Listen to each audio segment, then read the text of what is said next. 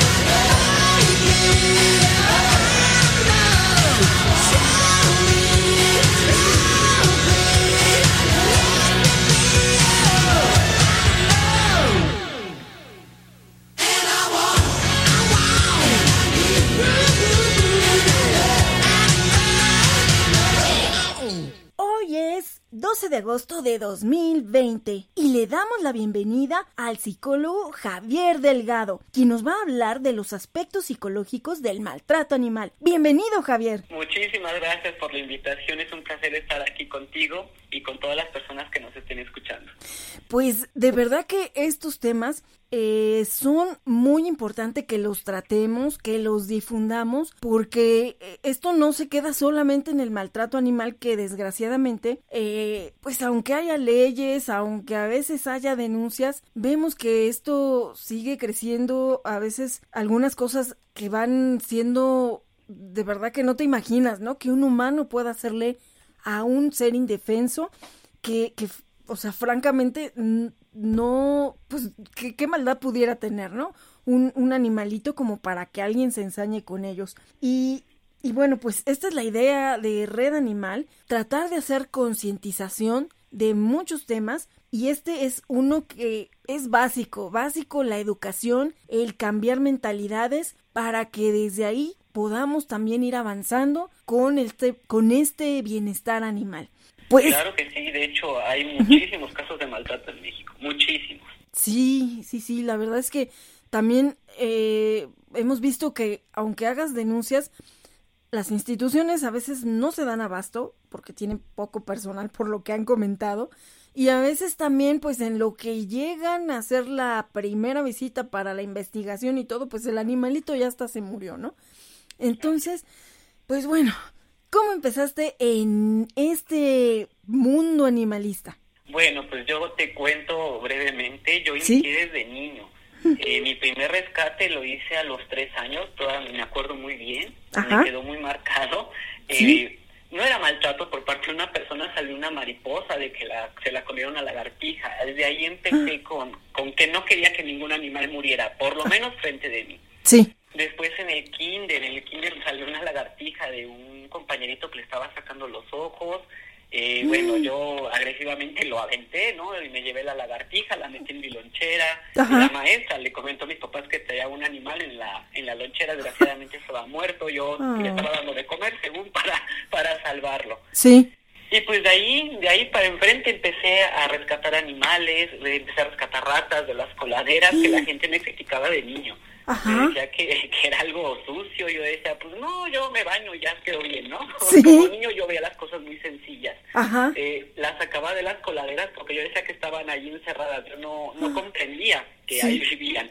Entonces, eh, siempre era mi, mi pleito con, con los vecinos, porque pues ellos querían matar a los animales, a las ratitas, y pues yo siempre andaba ahí recolectándolas en una caja y las metía en casa. Ah, ¿y qué te decían tus papás? Porque también, eh, pues digo, la gente a veces no quiere tener ese tipo de animalitos dentro de su casa. ¿Qué te decían tus papás en ese momento, no? De otra rata aquí. Por fortuna mi mamá también me comentaba que desde niña hacía lo mismo. ¿Ah, también ocultaba animales bajo la cama, entonces eh, yo creo que lo heredé de ella. Sí. Y ella nada más me explicaba que pues no podían estar ahí, que eran animalitos que tenían que estar libres. Entonces, porque yo ya quería tenerlos ahí como mascotas, ya hasta les ponía nombres. Entonces lo que ya, ya me explicaba, me, me, llevaba a un parque o a veces me llevaban a ir algo y ahí soltábamos a los animalitos porque pues decía, bueno, ya no los podemos tener aquí porque la gente los quiere matar, ¿no? Eh, me decía ella a lo mejor de, en su momento me decía, pues al menos aquí van a tener que comer, ¿no? Y ya los dejamos a, a lo que Dios quiera que sea, ¿no? Sí. A lo mejor yo ahora lo pienso, quién sabe si sobrevivieron, pero eh, les dábamos esa oportunidad de que anduvieran libres. Después, pues, desde la primaria, rescatando gatos, eh, mi mamá también eh, era igual, mi hermano. Una vez íbamos a pagar el teléfono a Telmex y había una caja, estaba lloviendo horrible, ya se estaba inundando porque esa parte se inundaba de la avenida.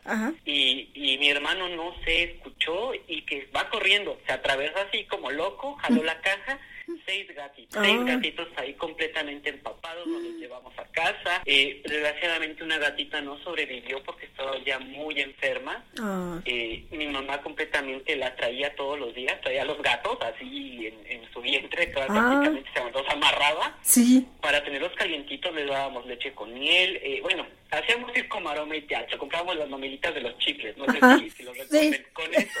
sí, sí, me acuerdo muy bien porque alguna vez necesité una para un conejito que se rescató del campo. sí, sí, eran maravillosas esas mamelitas y con eso los alimentábamos. Pero pues sí, habría animales que, que a veces no, no sobrevivían y yo, yo lloraba, así lloraba a mares, a mares. Era así para mí una cosa horrible ver que se me muriera un animal. Pues sí. Cuando entré a la secundaria y a la prepa, no hombre, e, eran pleitos yo con la gente, yo me peleaba cada rato con la gente y les quitaba los animales, yo se los quitaba. Mm. Me decía mi, mi familia, es que un día te van a pegar, yo no me importa que me peguen, pero yo me llevo al animal. Eh, rescaté, cuando yo ya estaba eh, en el CCH, rescaté a un gatito de unos, unos indigentes eh, le estaban sacando los ojos. Desgraciadamente, sí, sí lograron lastimarlo muchísimo, ah. muchísimo, muchísimo. El animal pues era muy viejito, tenía deformación en su boca. Había nacido así, entonces yo me lo llevé, mi, crispón yo le decía. Hasta que pues bueno, eh, se tuvo que, ir, ¿no? Eh, me duró aproximadamente tres años. Ay, pero fíjate, todavía tú le diste esa oportunidad de, de vivir tres años a salvo de esa bueno, ay, no, es que no sabes ya ni cómo nombrarlos. Sí, rescaté también eh, ahí en el CCH a una gatita negra, porque una chica las andaba regalando, pero la regalaba diestra y siniestra, no se fijaba ni a quién. Como cosa. Así es. Entonces eh, yo estaba sentado en una jardinera, estaba con, con una amiga, sí. Y, me acuerdo que yo escuché que le regaló, pero eran como darquetos. Digo, yo no tengo nada en contra de ellos. Dije, qué bueno, ¿no? Qué bueno que van a adoptar a la gatita. Era una gatita negra, toda descarbandadita. Sí. Me acuerdo que le caminamos para ir a nuestra clase y yo escuché, yo escuché que le dijo ella, ya tenemos, ya eh, tenemos para hacer nuestro ritual. Y yo dije, no, no, dije, no, que me regreso, que me regreso. Le digo, ¿sabes qué, amiga? Hazme paro, la verdad. Hazme paro, yo me pongo con él, tú ponte con ella. Y le quitamos a la gata. Le, se la quitamos por fortuna, se, se la logramos quitar. No hubo pleito, también ah. por fortuna, porque estaba muy grandote. o sea, sí te la dieron por las buenas. Ni por las buenas, ¿no? La arrebatamos y que nos echamos a correr. Ah, bueno.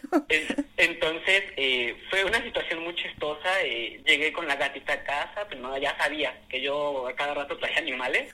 sí. Entonces, pues, eh, llegué con ella, la gatita le puse sombra, porque el animal se perdía en, entre las sombras, no se veía. Ajá. Entonces, bueno, eh, esa fue otra gatita que rescaté. Rescaté un pez beta también.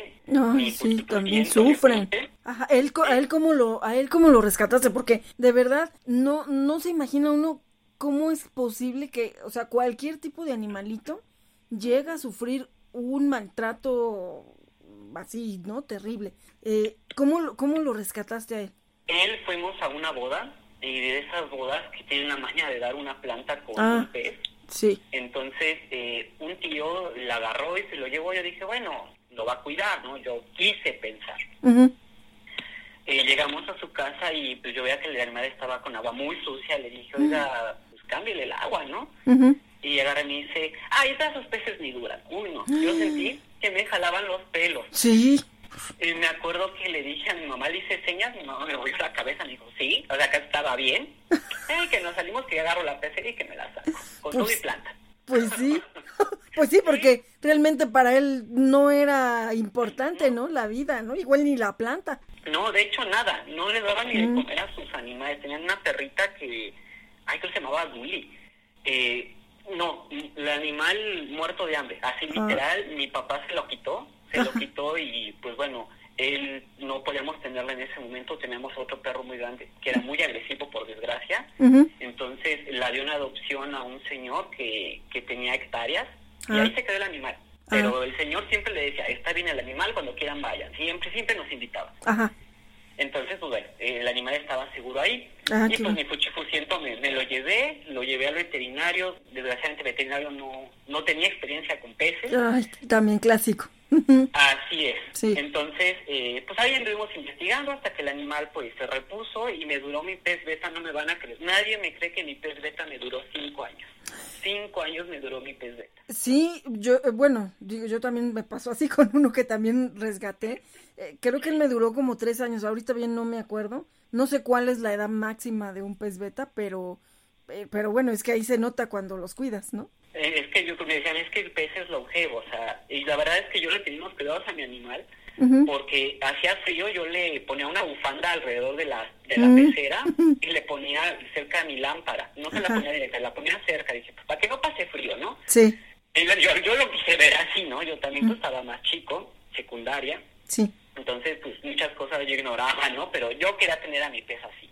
Y, y no, un pez hermoso, era yo le cambiaba el agua y se dejaba agarrar como, nada, o sea, no, no, no, no. Igual cuando falleció, pues lloré a madre.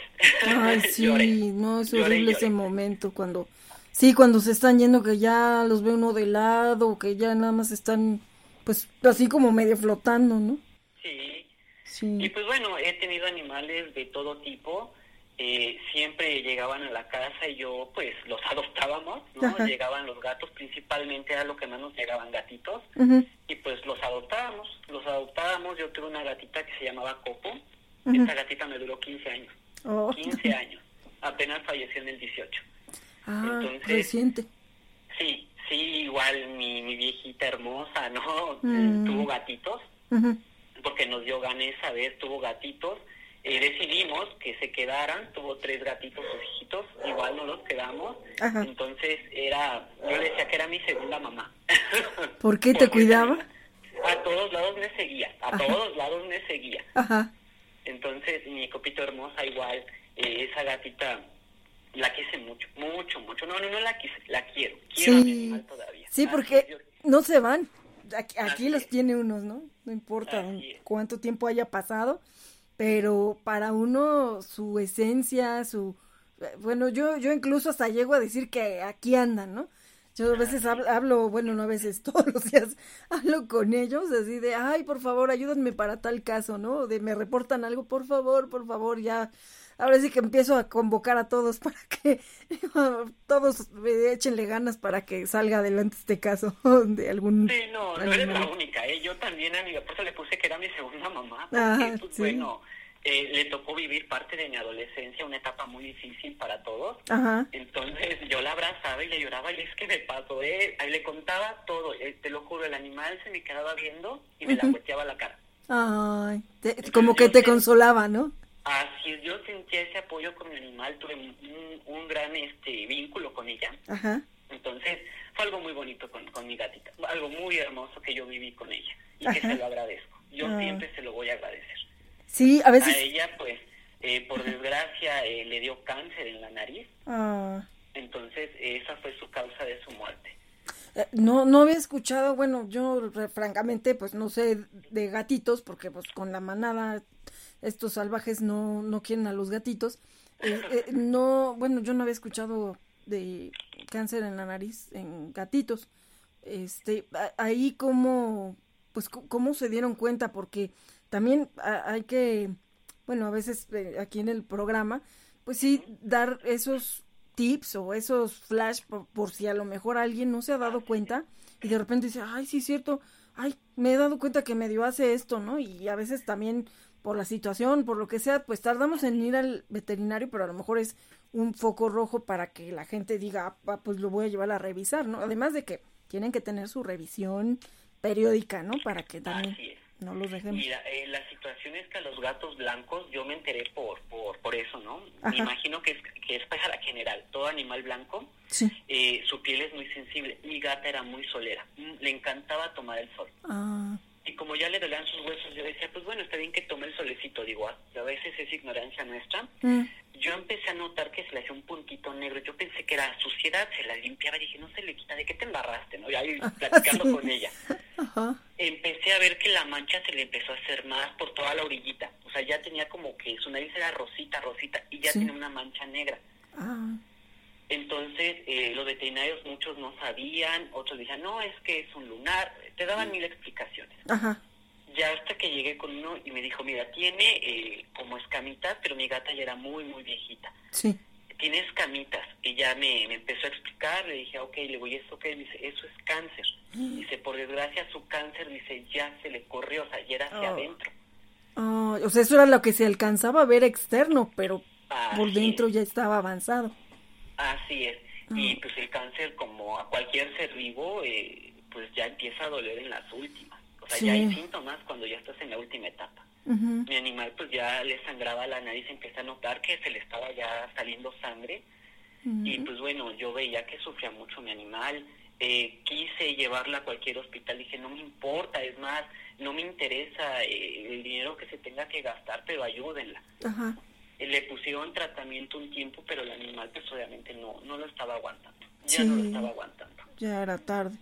Así es, desgraciadamente pues mi, mi gatita falleció. Falleció a causa del cáncer. Pero sí, yo les recomiendo que todo animal que sea blanco no lo dejen mucho tiempo en el sol. Ajá. O sea, a veces uno dice, está bien que tome el solcito, pero no, no, no. El sol les daña mucho, principalmente animales de color blanco. Ah, fíjate, eso, eso es importante. Digo, adicional a de que sí vayan con su veterinario y consulten, pero eh, eh, pues bueno, ya tenemos aquí un caso de alguien que pues pasó por esta experiencia y que y que sí también ellos a veces uno los ve normal, ¿no? O sea, eh, porque pues desgraciadamente ellos a veces no nos pueden decir si se sienten mal y también tienen un umbral del dolor amplio, ¿no? Así es. Entonces, pues bueno, tú sí le empiezas a ver y digo, pues estás atento, pero pero no se imagina a veces uno el pues el daño que tengan ya por dentro, ¿no? Que, que de repente dice uno, es que se fue así de rápido. No, pues es que nunca manifestaron alguna situación, ¿no? Digo, y es ahí donde tenemos que tratar pues de, de llevarlos eh, a una revisión aunque no se sientan mal para descartar cualquier situación, ¿no? Pero digo, pues a veces uno dice, pues está vacunado, está bien, entonces, pues sí, cualquier detallito que vean, alguna manchita, alguna bolita, lo que sea, eh, pues no hay que dejarlo pasar mucho porque sí, a veces, pues cuando ya queremos hacer algo por muchos especialistas que podamos consultar, desgraciadamente, pues ya, ya el cuerpo ya no da para más. Así es, y más en el caso cuando ya son animales viejitos. Ahí viene el problema. Todavía ya con, con el cáncer y en tratamiento duró casi un año. Ah, casi un año. Mi animal era muy fuerte, estaba muy, muy fuerte mi gatita, pero pues desgraciadamente la edad también para ella pues fue algo que pues ya no le ayudó. Sí, Pero sí, sí, cualquier mancha que le vean orejas, nariz, eh, me explico inclusive en, los, en las almohadillas, toda esta parte no debe, eh, si nunca ha tenido manchas, no debe de tenerlas.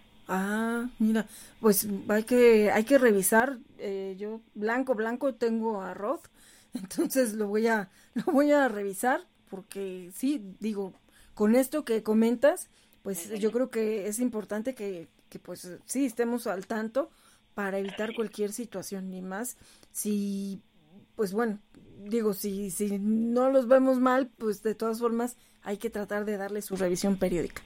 Así es. Y pues bueno, de, de, ahí para acá he rescatado a muchísimos perritos.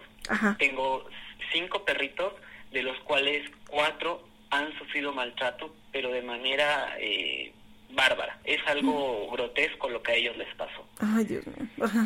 Pues, eh, bueno, eh, vamos a hacer esta um, aclaración. Eh, los, los casos que nos va a contar Javier son con el fin, no, no de crear morbo, sino para que entendamos esta parte que él, él con su profesión quiere pues atacar o, tratar de estudiar para pues para hacer algo al respecto que son los aspectos psicológicos del maltrato animal entonces va a contar casos que, que son pues muy duro de escuchar y de imaginar peor, ¿no? Pero, pero de verdad que pues tratamos de que pues a personas sensibles no les parezca que esto es con otro fin, sino que es con eh, la, la intención de que entiendan hasta dónde podemos llegar como humanos cuando igualmente, ¿no? Tenemos por ahí algún trastorno y que también pues con eso puedan detectar que son pues posibles asesinos o psicópatas, ¿no? Entonces, bueno, eso es una parte importante de lo que queremos con el programa para que pues esto llegue a, a, las conciencias, ¿no? Que, que, logremos por ahí llegar más que pues a creer, a, crear alguna situación de pues de, de ¿cómo se puede decir? De, de molestia, ¿no? De, o de morbo para la gente. Entonces, perdón, perdón, no lo quería aclarar para que la gente no crea que esto es este, pues, con el fin también de darle ideas, ¿no? Sino más bien de concientizar. De hecho, eh, sí los casos son graves, principalmente dos, son los más severos. Ajá. El primero de ellos es de mi perrita que se llama Muñeca. Ajá. Ella, pues cuando la encontramos era literal un estropajo, así como los que limpian los parabrisas. Sí. Eh, tenía rastas, el animal era negro. Yo pensaba que el animal era negrito. Ajá. Entonces el animal ya se iba de lado, eh, mm. yo sentí horrible, mi mamá igual, cuando lo encontramos en la... Ella ya se ponía en la avenida para que la atropellaran. Ah, ya el animal se notaba que no aguantaba más. Ajá, se, quería suicidar prácticamente. Así es, o sea, también los animales eh, sienten, claro que hay gente que dice que no, claro que un animal siente, tiene emociones, eh, que a lo mejor no, no tiene el raciocinio que supuestamente nosotros tenemos, es otra cosa. Pero ellos sienten. El animal eh, costó mucho trabajo agarrarla porque te acercabas y corría, corría y gritaba, el animal gritaba, literal. Entonces, eh, después de muchos intentos por agarrarla, ¿no? Por, por intentar atraparla, la llevamos al veterinario, la bañaron. Total que cuando me la regresaron el animal era blanco. Dices, no fue el que traje, me lo cambiaron. Le, dije, le digo, no, yo el animal que traje era negro. Me dice, no, ese era mugre, tenía rastas. Ah. Entonces le pusieron vacunas para pulgas, eh, antisépticos, un montón de cosas le pusieron que porque posiblemente podrá ser gusano. Ajá. Entonces, pues sí, e, ese tipo de animalitos es como una especie de French. Ah, sí. Es muy típico que se les abusan el pelo. Sí, más con tanto tiempo y la humedad y sucios y Así es. eh, pues bueno, la perrita llegó aquí, no te podías acercar a ella porque corría y gritabas, el animal gritaba. Poco a poco eh, fue ganando eh, confianza con nosotros, pero al revés, más bien, eh, nosotros fuimos ganándonos la confianza con, con el animalito, porque soltaba mordidas. el animal se empezó a acercar poco a poco, empezó a convivir con nosotros y bueno, hoy en día es el ser más dulce y cariñoso que alguien se puede encontrar. O sea, el animal es pura miel y dulzura. Ah, fíjate, o sea, e, ese, ese cambio, eh, pues es algo que de verdad cuando ves el antes y el después, digo, y más que a ti te tocó el rescate, o sea, de verdad que es, bueno, creo que es una de las satisfacciones más grandes que podemos tener como personas, ¿no? Así es. Después llegó otro perrito, él se llama Benji. Ajá. Él cuando lo encontramos era época de lluvias, fue en julio, recuerdo, fue en julio. Eh, fuimos a la tienda y yo vi como igual un estropajo así de, de para limpiar vidrios, ¿no? Ahí, tirado. Pero yo, me acuerdo que le conté mal, le digo, oye, eso se movió, le digo, ya hasta estoy alucinando, ¿no? sí. E, el animal caminó, se acercó y, y con una carita tan triste eh, le sacamos jamón. De hecho, se comió un kilo de jamón. O sea, el animal estaba muerto de hambre. Comió y vimos que caminó Así como, pues ya, ya me voy, muchas gracias, ¿no? O sea, sabía que, que la gente pues no era buena. Sí. Yo notaba que el animal caminaba raro, pero igual tenía rastas el animal, ya era una cosa grotesca. eh, eh, la verdad, un, un desgraciado, porque es nombrarlo así desgraciado, sí. eh, el animal va caminando en la banqueta y la avienta el carro, la avienta el carro. Entonces, el animal corre a la orilla y se mete a la casa. Se metió, pero corriendo. a tu casa. Así es. Ay, mira. Entonces entra, nosotros cerramos la puerta y pues le digo, pues mamá, ¿no? Pues con la pena yo creo que nos quedamos, ¿no? oh, pues ni modo, otro más. Ajá, sí, la verdad, mi mamá aceptó y dijimos que sí, lo llevamos eh, a bañar. Yo dije, falta que también sea blanco, ¿no? dije, ya traía la experiencia de, de muñeca. Sí. Cuando vamos al veterinario, no. Fue algo grotesco lo que le hicieron a ese animal. Grotesco. Eh, el veterinario nos explica, nos mm. entrega en una bolsita unos aretes. ¿Cómo? Eh, yo me quedé así, aretes, ¿para qué no? O sea, viejos, o sea, una cosa oxidada. Sí. Dice esto, así nos dijo, algún desgraciado se los puso en las orejas. El animal traía los oídos, las orejas perforadas. Ay, no. Se los habían puesto. Ah. Nos explicó que el animal había sido violado nos enseñó su, su ano, estaba destrozado. Eh, fue algo grotesco, fue algo eh, que la verdad nos dejó muy marcados a mi mamá y a mí. Fue algo horrible, horrible, horrible lo que le pasó. Eh, fueron muchos cuidados los que le tuvimos que dar a Benji. Él también. el animal estaba muy mal. Él también este, es un tipo French, es chiquito también. Mm, parece más como los que yo no sé mucho de razas porque yo no soy así de que, ay, tiene que ser de raza, la verdad yo no, yo me enfoco en eso. Sí. Eh, es como de esos que traen unas cejotas, no sé cómo se ah, ¿como schnauzers? Como schnauzer, ah. tipo schnauzer. O sea, bueno, talla chiquita se puede decir, ¿no? Sí, es talla chiquita, sí, no es muy grande mi perrito. Él, pues obviamente hasta la fecha le quedaron problemas porque le destrozaron la cadera. El animal eh, cuando camina, camina raro. Sí. Y cuando está parado o dormido, eh, su cuerpo tiembla, le, dañaron la columna, obviamente el sistema ah. nervioso. El animal como que brincotea todo el tiempo.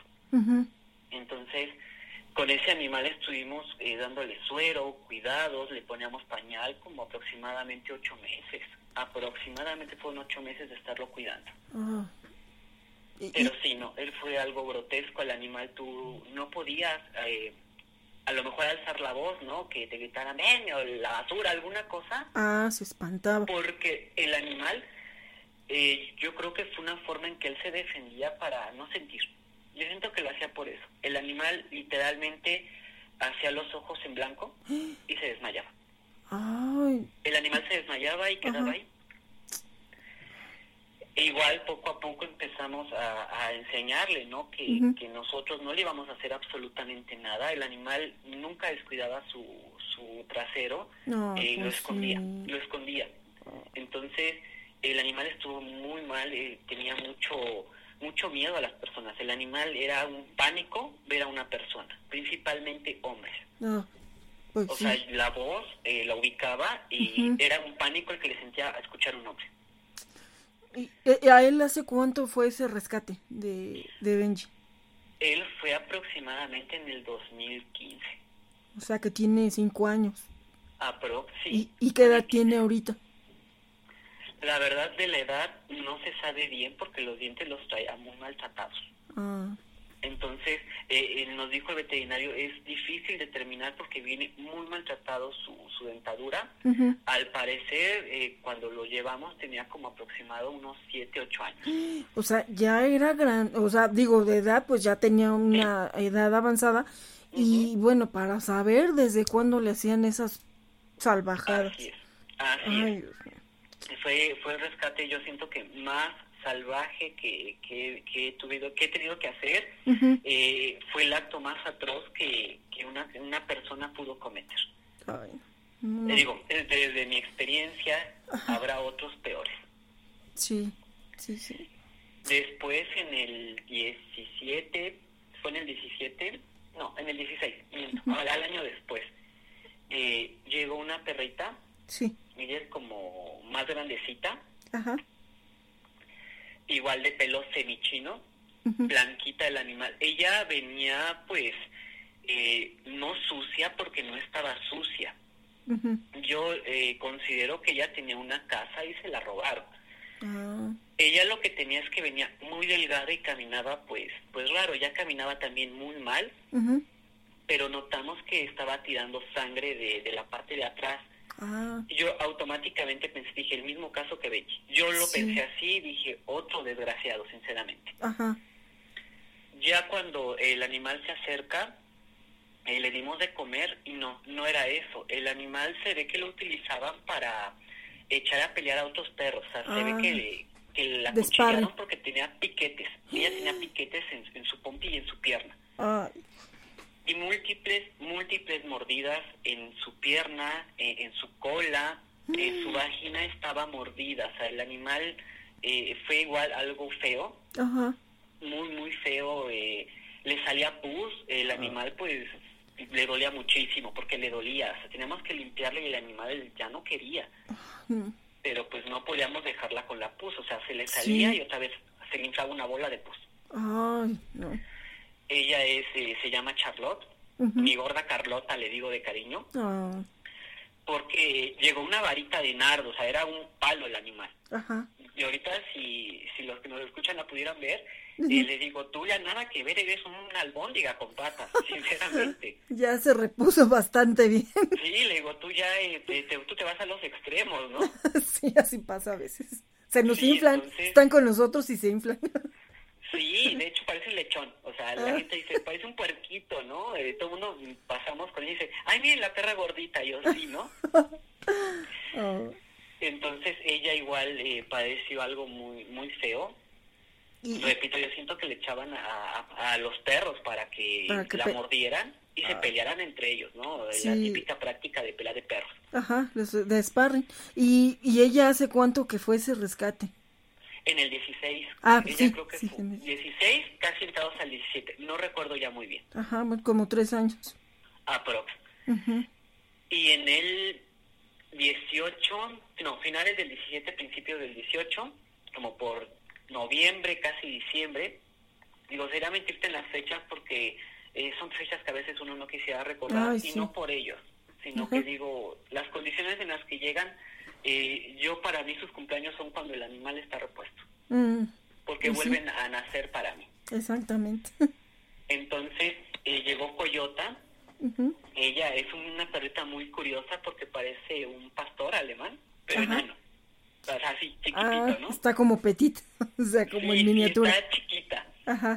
Ella eh, eh, la trajeron aquí. Yo la verdad no supe de dónde. Yo cuando eh, llegué ya estaba aquí el animal. El animal yo la vi caminar y yo le dije, oye, mamá, luego ese animal camina raro. Así. ¿Te tocan puros que caminan raro? Sí, le dije, mamá, luego ese animal camina raro. Le digo, ¿qué es? Porque pues yo no, no lo alcanzaba a ver bien porque yo esa vez llegué pues ya un poco tarde. Digo, no alcanzo. ¿Qué animal es? Me dice, es una perrita. Y le digo, pero ¿por qué tiene una joroba? O sea, era una joroba a su espalda. O sea, parecía un camello. Y ya este, cuando empezamos a revisarnos, o sea, su columna estaba completamente hecha así como una jorobita. Ajá. El animal no se te acercaba hasta la fecha. Ella no se acerca a las personas, inclusive a veces con nosotros, como que no. Todavía no. Ajá. Es muy desconfiada. Así es, ella podemos saber que tuvo un trauma eh, no solo físico, no, sino también psicológico. El animal no se acerca a las personas, así de plan, a nadie. Ajá. Ella, pues bueno, le dábamos de comer, te agarraba la comida y se echaba a correr y se metía a su rincón. Ah, Nunca dejaba salir, siempre era con la comida. Eh, llegamos a la conclusión, mamá y yo, de que se ve que el animal, mucha gente hace eso, le dan de comer y los patean. sí, seguramente que sí. Entonces, eh, ella no podía ver niños, principalmente a los niños, hasta la fecha, no, no así ni tantito, permite que se le acerquen. Entonces, eh, bueno, a través de, de estarle sobando la espalda, eh, mi mamá pues empezó a, hacerle masajes, la metíamos en agua, en tinas de agua, y le hacía ahí el masaje, nos llevábamos un buen rato ahí sobándole la espalda. La ventaja de ella es que era una perra chiquita, no tenía ni el año cuando llegó. Ah, era, era todavía cachorrita, se puede decir. Así es, sí. Entonces el hueso pues todavía está blandito y se, se logró componer. Ah, o sea, y ahí el doctor, eh, ¿qué les dijo? ¿Que habrá sido un golpe o...?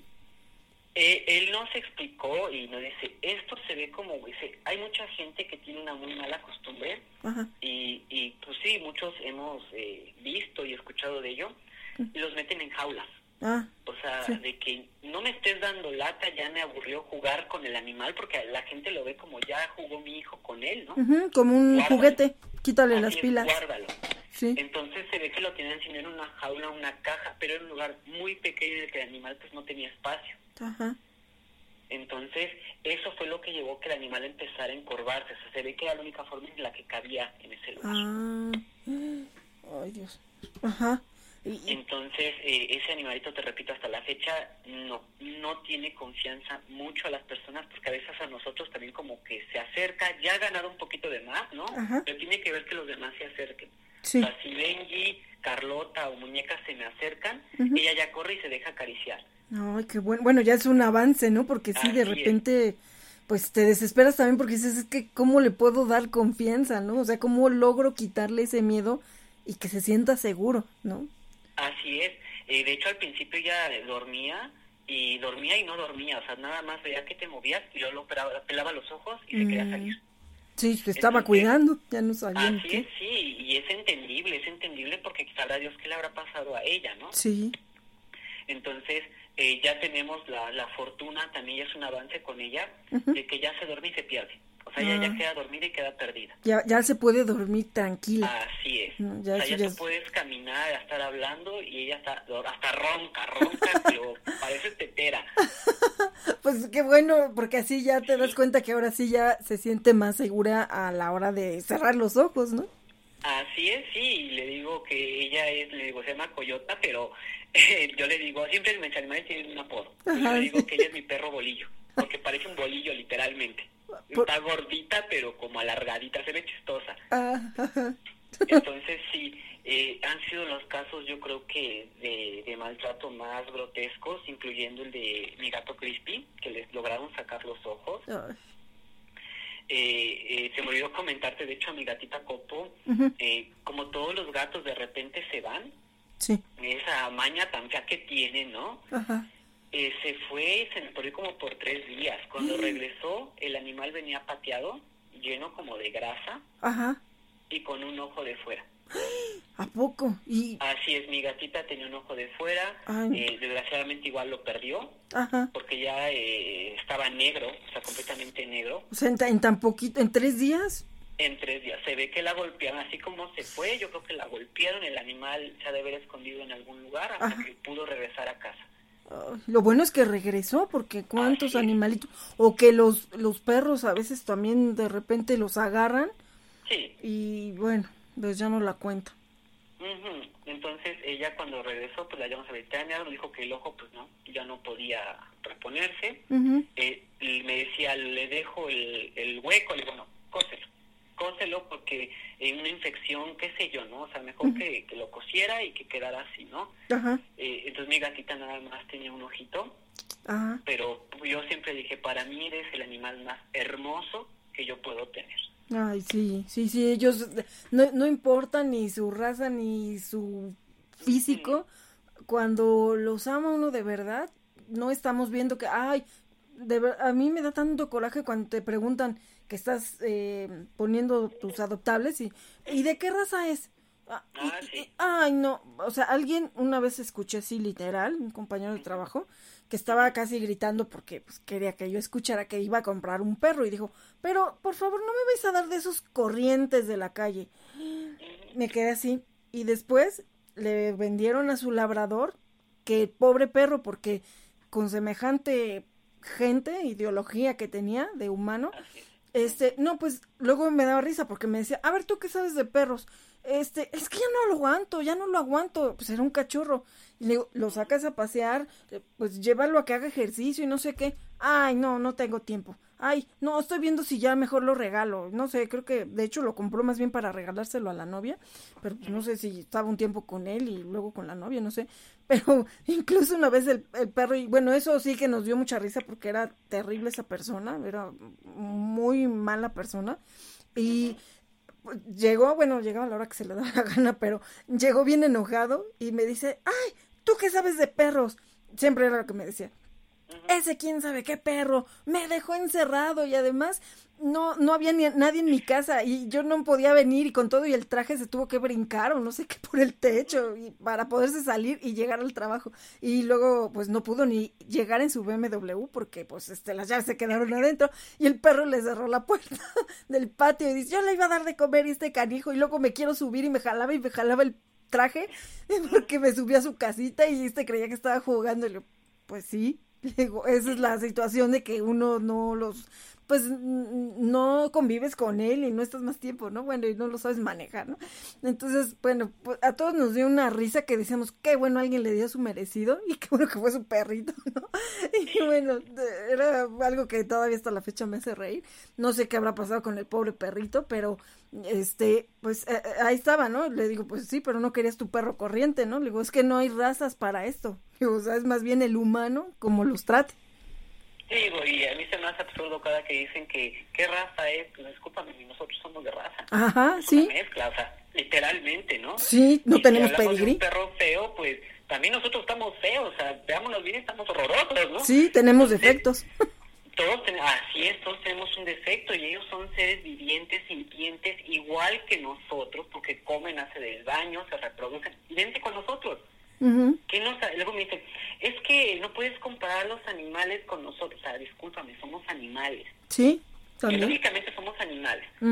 Que desarrollamos el raciocinio, ¿no? Lóbulo frontal es otra cosa. Pero de que somos animales lo seguimos siendo. O sea, no soy una planta, no soy un hongo, no soy un mineral. Soy, Sí. un, soy un animal.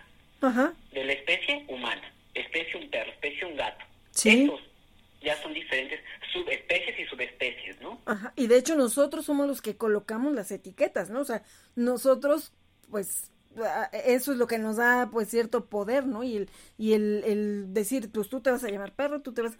Pero yo creo que si nosotros fuéramos igual que ellos, no habría nada de esto, ¿no? Ni distinciones, ni, ni nada, porque, pues, todos seríamos iguales.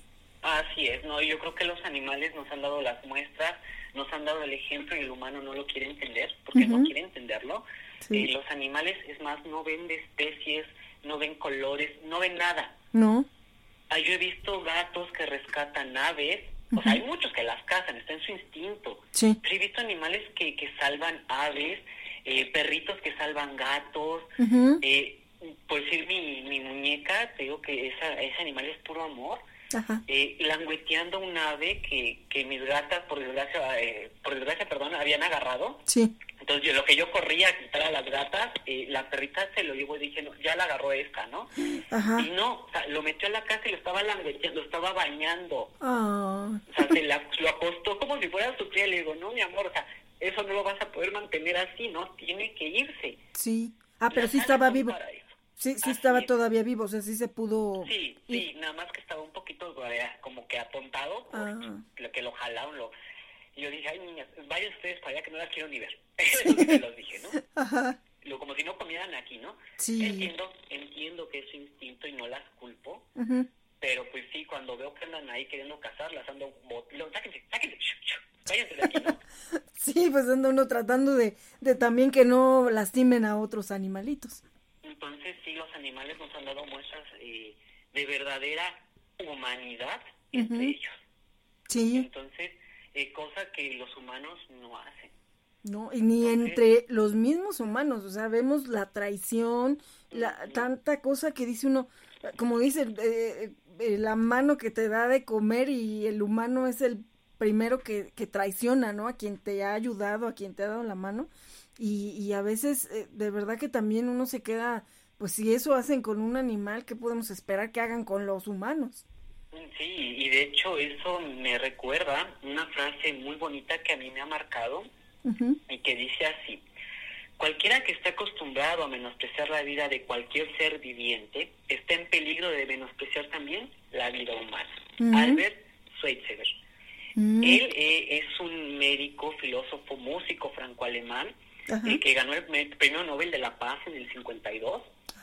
Eh, y yo creo que su frase es muy acertada. Si tú te atreves a dañar una vida, pues te vas a atrever en cualquier momento a dañar eh, la vida de cualquier otro ser, ¿no? Empiezas con seres indefensos y vas, vas creciendo porque el placer empieza a aminorarse con lo que haces y buscas nuevas experiencias. Y eso es una parte eh, de las que yo, yo les vengo a hablar, ¿no? De la situación, de cómo van surgiendo todo este tipo de actos tan atroces que, que, vemos muchos de nosotros día con día. Sí, tristemente, eh, en las redes sociales, bueno, se ha visto cada atrocidad y bueno, a nivel mundial, ¿no? que, que de repente dices, bueno, de verdad que, eh, como dicen, ¿no? No nos sirvió de nada todo esto que está pasando donde ahora nosotros tenemos que estar recluidos en casa porque porque es un peligro que estemos en la calle y nosotros mismos infectamos a otros y bueno y, y, y ni así o sea ni, ni así valoramos la vida de, de los seres que coexisten con nosotros en este mundo.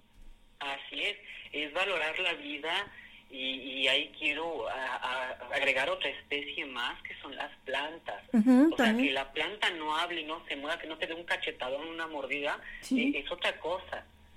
Pero también hay que respetar esa vida. Todo lo que está vivo se debe de respetar. O sea, no somos quienes para quitarle la vida a alguien.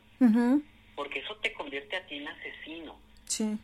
Entonces, eh, yo he visto muchas cosas que la gente ya se sabe plantas y hasta se brincan las rejitas que la gente pone para que no las pisen y las pisan. Sí, les arranque y arranque las hojas. Yo con ganas de arrancarles el pelo y decirles, ¿qué sentiste, no? Ajá.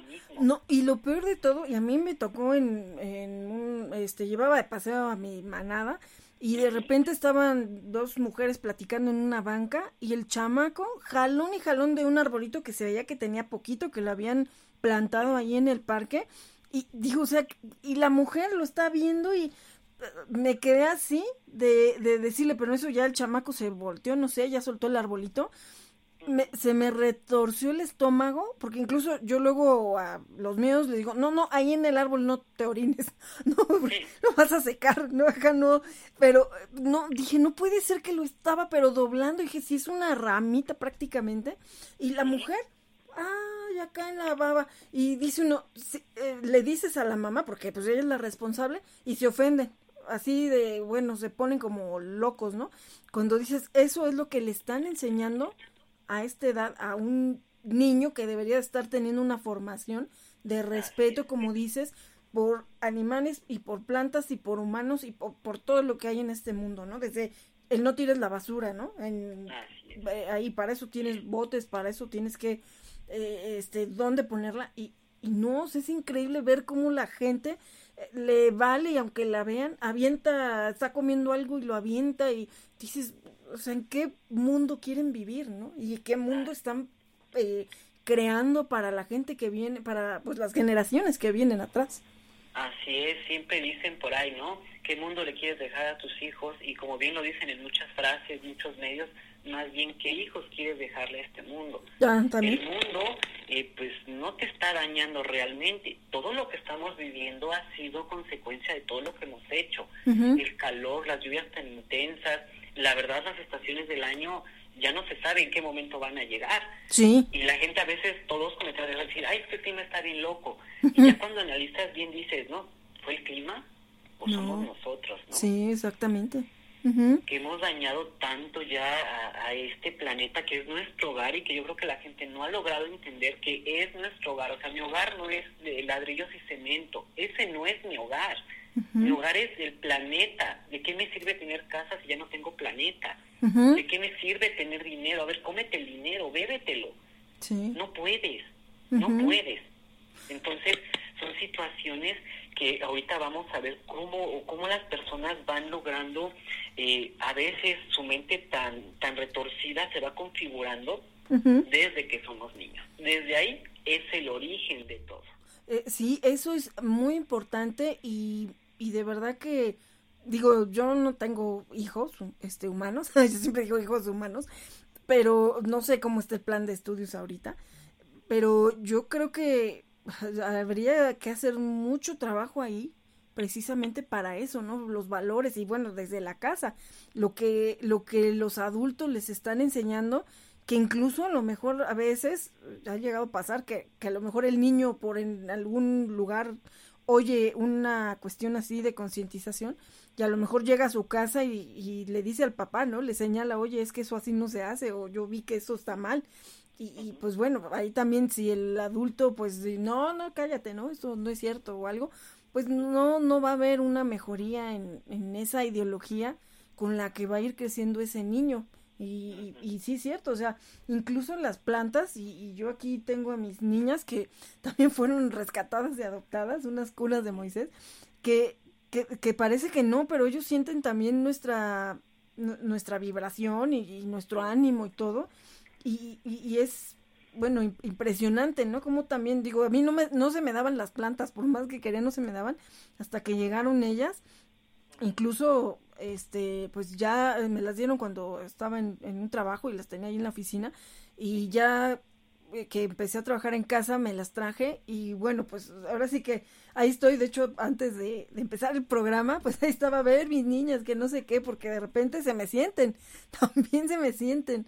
Entonces eh, trato de hablar con ellas también y todo de que no vamos a echarle ganas y, y adelante y no se me pongan tristes y todo no entonces todo, ¿no? O sea, tanto nuestros animalitos como nuestras plantas, eh, creo que nos llenan, o sea, son parte ya de, bueno, quien, quien quiere, ¿no? Quien los quiere considerar así, pues son parte de, de todo tu, tu vida cotidiana y lo que creo que todo humano deberíamos tener eh, presente, ¿no? Sí, entonces, pues eh, el maltrato animal que del cual yo también voy a hablar, esta forma en que las personas lo realizan, tiene un origen y también tiene un significado, eh, inclusive a cada animal que es dañado.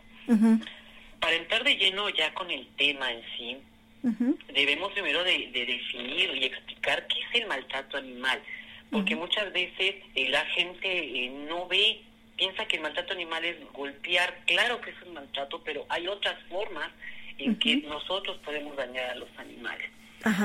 Debemos de entender que que el maltrato animal es todo acto que se hace con la intención que puede ser una vez o que puede ser muchas veces, que sea recurrente, con el fin siempre de, dañar, de demostrar que tienen dominio sobre, sobre esa criatura, tener control, eh, eh, por el simple hecho de sentir placer, o sea, un gusto, eh, el ver que, que el animal está sufriendo, ver su dolor, eso yo creo que, que, que es lo que a las personas los llega a motivar para hacer este tipo de actos tan atroces y que si nos ponemos a ver eh, este hecho de, lastimar a los animales no está tan lejos de lo mismo que hace alguien que daña a una persona. Entonces, es similar la manera y vamos a ver algunas características eh, de cómo estas personas son motivadas para llevar a cabo este tipo de actos tan atroces, tan, tan atroces. Desde una postura eh, meramente psicológica, eh, podemos entender que obviamente eh, todo este tipo de, actos violentos que estamos haciendo con los animales van a tener un trasfondo siempre. Siempre va a tener un trasfondo que motive la conducta. Normalmente, eh, cada acto, cada animal, en cada situación, cobra una significación. ¿Esto qué quiere decir? Va a tener un significado emocional. Porque Porque muchas veces encontramos a gente que maltrata animales que solamente se enfocan en un solo animal, en uno solo en específico. O que lo hicieron a lo solo una vez, pero que fue con un animal en sí. Porque a veces nada más eligen a uno, a una especie o una sola forma de dañar a los animales?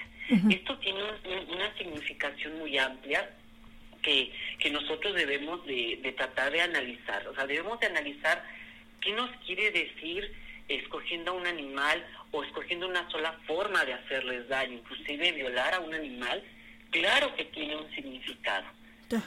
Lo tiene y, es amplio y a veces eh, es, eh, espantoso, ¿no? Lo que llega a significar esos actos. Sí. Obviamente, eh, a esto se le llama en psicología desplazamiento. Este desplazamiento que es, es una forma en la que nosotros eh, transferimos ciertas cosas emocionales que están reprimidas y la pasamos a otro objeto. Me voy a referir a objeto no porque el cosifique al animal, o sea, que sea una cosa, no, sino que así se, se le dice, o sea, objeto puede incluir una persona. Ajá, sí. Obviamente, eh, este mecanismo eh, es una forma en la que yo, o no, las personas en sí, hacemos esa, esa represión y lo mandamos a, otro objeto. Normalmente un maltratador de animales eh, lo que hace es que a veces a lo mejor su, su problema emocional que traen, eh, que por el contexto sea para ellos muy, muy estresante, muy agresivo, pues lo transfiere de una persona o personas que son las verdaderas eh, causantes de su malestar y se lo mandan a un ser más indefenso, en este caso los animales. En ellos empiezan a, a, poder proyectar ahí todo su coraje, toda su ira, todo eso que la gente a veces, eh, de las cosas que le hacen y que él no se puede defender por mil situaciones, sí.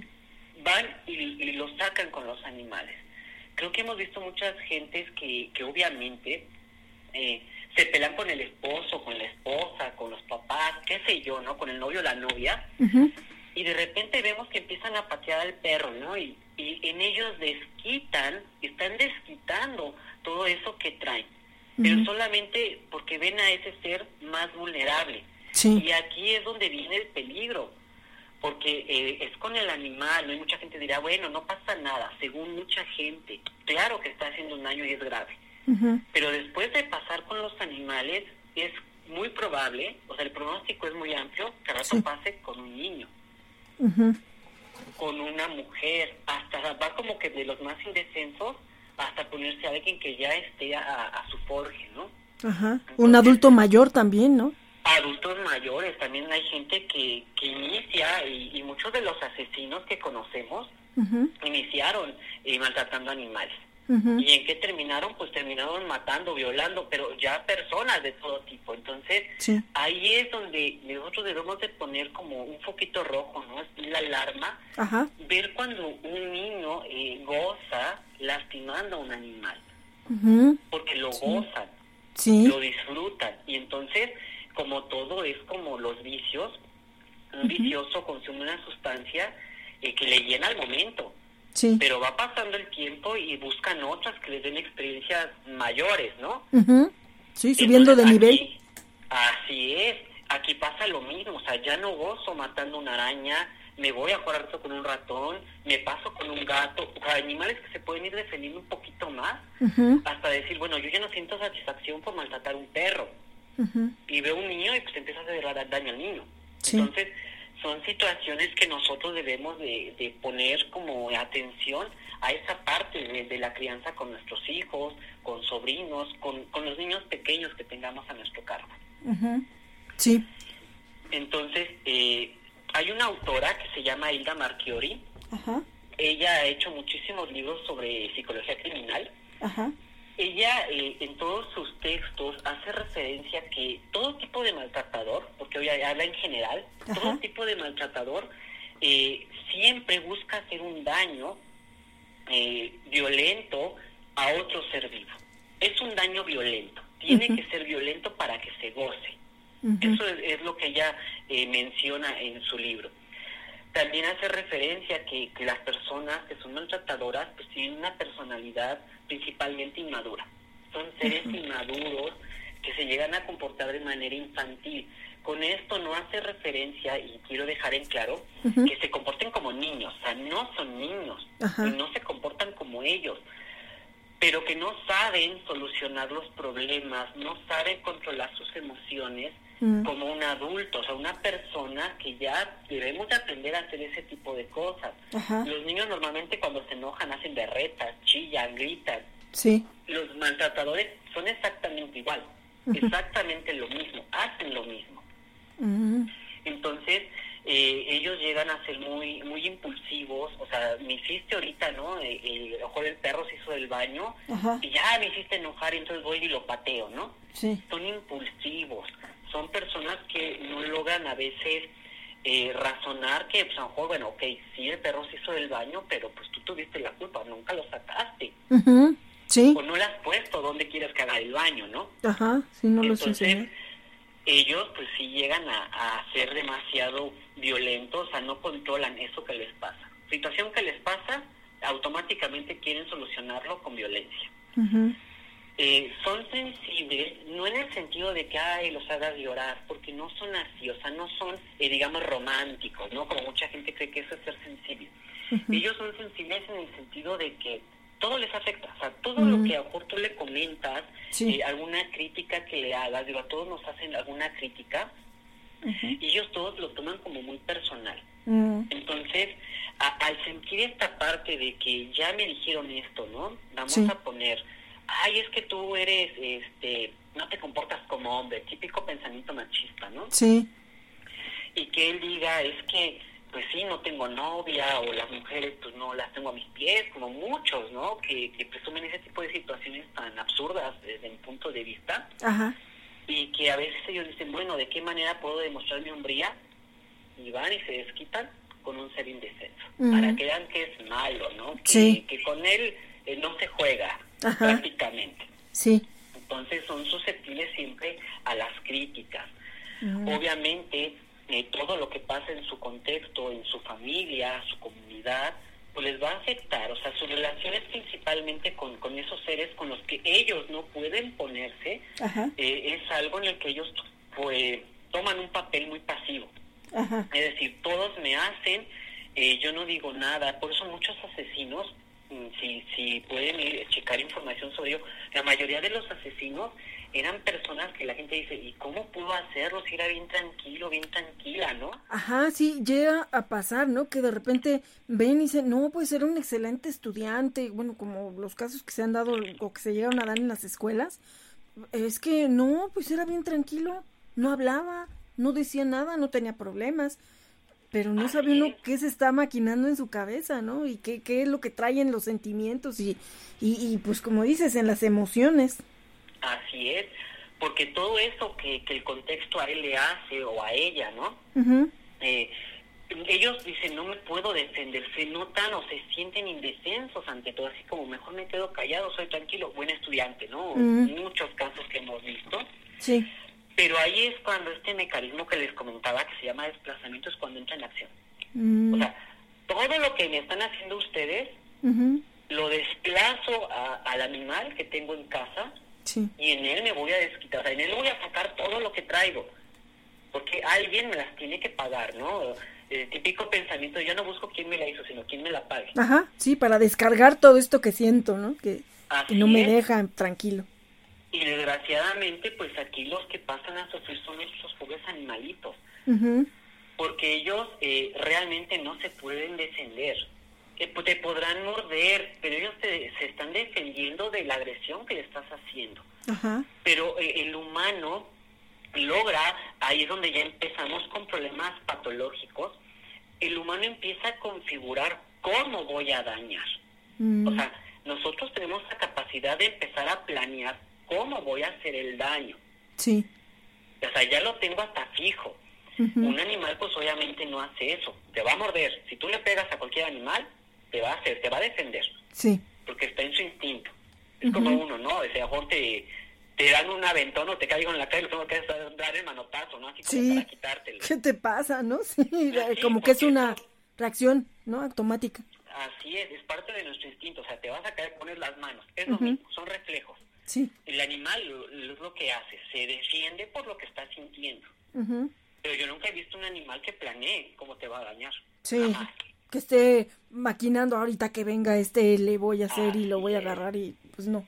Sí, no, Digo, una cosa es cazar, la caza es muy distinta, pero no lo planean, sino que van sutiles y cazan. Sí.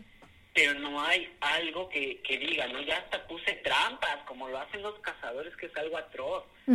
Poner trampas para que caigan o saber de qué forma voy a hacer el daño, eso solamente lo puede hacer una persona que ya tiene eh, este tipo de rasgos, ¿no? Este tipo de situaciones eh, que lo denotan como un maltratador.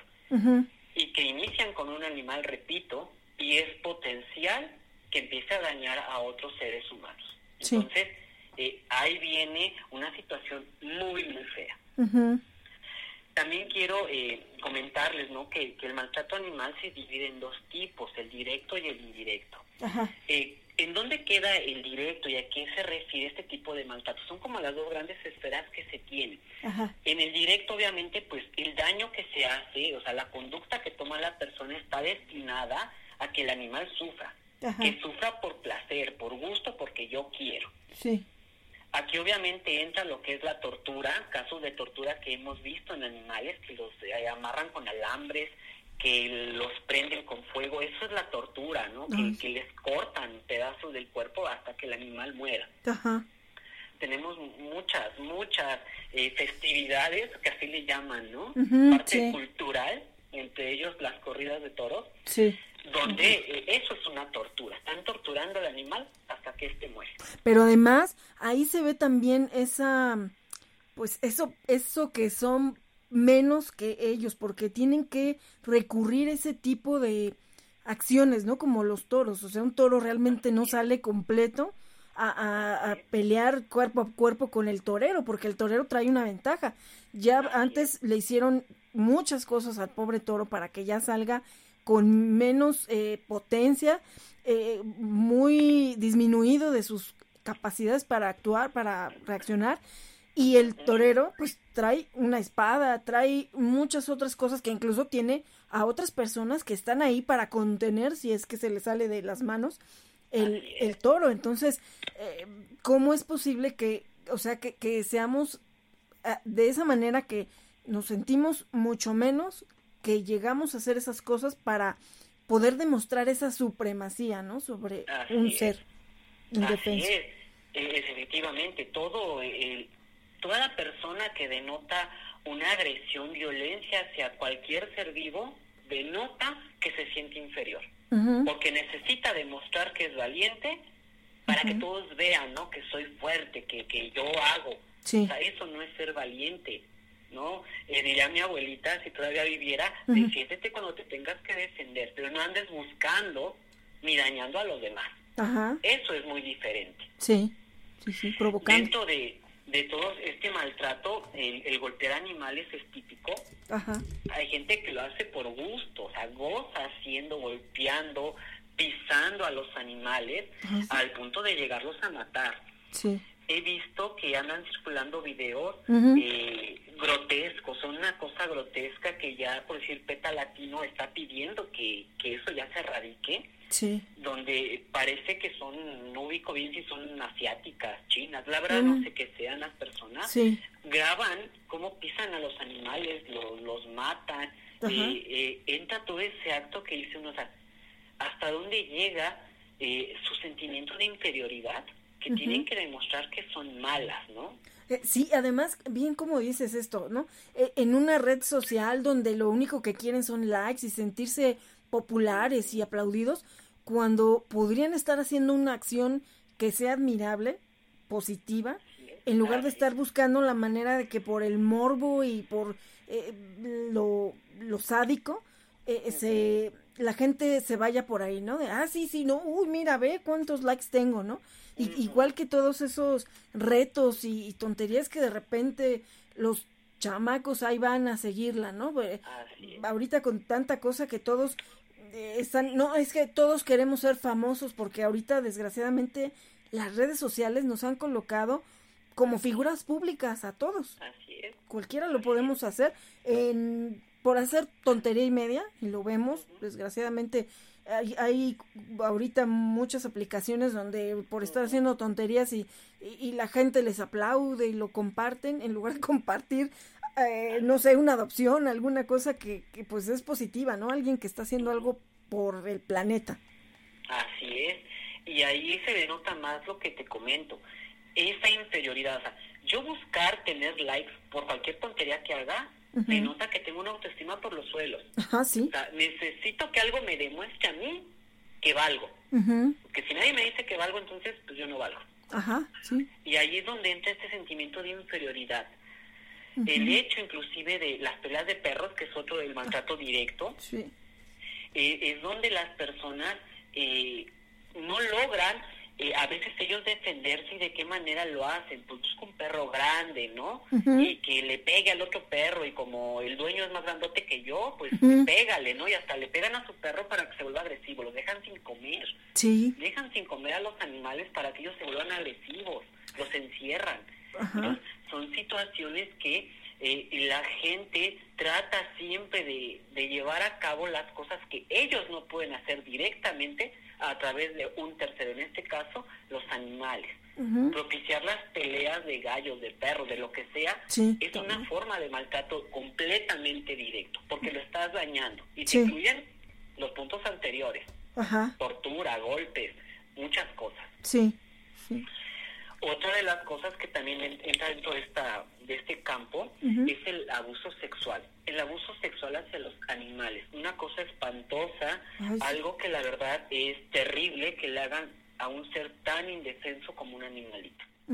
Ah, perdón, y además... Ay, perdón. Se me fue la saliva por otro lado. no te preocupes. Ah, perdón. Este, no, y además, eh, bueno, de verdad que uno piensa, bueno, si, si hay otro humano para que hagas ese tipo de, de cuestiones, pues, humanas, ¿no? E, este, eh, em, biológicas, ¿no? Si quieres, eh, incluso hay, pues, manera que lo hagan hasta pagando, ¿no? Y, y, y el hacerlo con, con incluso alguien que es de otra especie, de manera pues enferma y vil y hemos estado viendo también desgraciadamente en las redes sociales se ha estado pidiendo que, eh, que quiten, que cancelen, que cierren muchas páginas que, que se han estado promoviendo donde, o sea, da asco, da coraje, da impotencia de poder salvar a ese pobre inocente que están eh, eh, maltratando, este, con el gusto, ¿no? O sea, y, y sobre todo también, en, que es algo que hacemos mucho hincapié para quien da en adopción animalitos que, que se fije, que tenga cuidado. Yo sé que a veces al 100% no tenemos la seguridad de que pues vamos a encontrar al adoptante más seguro, pero pero si no ponemos los filtros, digo, si así a veces corremos riesgos. Ahora, gente que, pues ya rescaté, pues ahí al primero que me lo pide, yo ya me quité el peso de encima, ¿no? Entonces, esas cosas también son las que aquí en Red Animal hemos tratado de, insistir mucho, por favor, tengan cuidado cuando cuando den en adopción un animalito, incluso hasta cuando los lleven a pensiones, ¿no? A, que, los este, encarguen con alguien porque no sabemos, no sabemos, los, los paseadores también, cada cosa que vemos. De hecho, eh, la pregunta que hiciste es muy buena, ¿no? ¿Qué nos motiva? Como dices tú, si hay dónde descargar tus necesidades sexuales, porque todos la tenemos, ¿y por qué con un animal? Aquí la respuesta es que hay un trastorno que se llama sofilia. Esta sofilia forma parte de un grupo muy grandote de parafilias. ¿Qué son las parafilias? Para que quede claro a todos nuestros radioescuchas, sí. es que eh, van a ser conductas, eh, una parafilia es una conducta y interés sexual muy intenso hacia ciertos objetos, es decir, hacia ciertas eh, circunstancias, ya sean animales, objetos, lo que sea, que no son obviamente típicas sale de, lo típico. Entonces, eh, esta parte eh, sale de inclusive nada más la estimulación genital, o sea, a lo mejor el acto sexual pues es la estimulación genital, las caricias, los versos, ¿no? Ellos no, ya no los llena eso. Entonces buscan cualquier otro objeto, cualquier otro, para hay muchas, muchas, muchas, más de las que no se puede imaginar objetos eh, completamente que pues salen ya de este patrón de, de normalidad y con normalidad me refiero a lo que es común. Ajá, sí.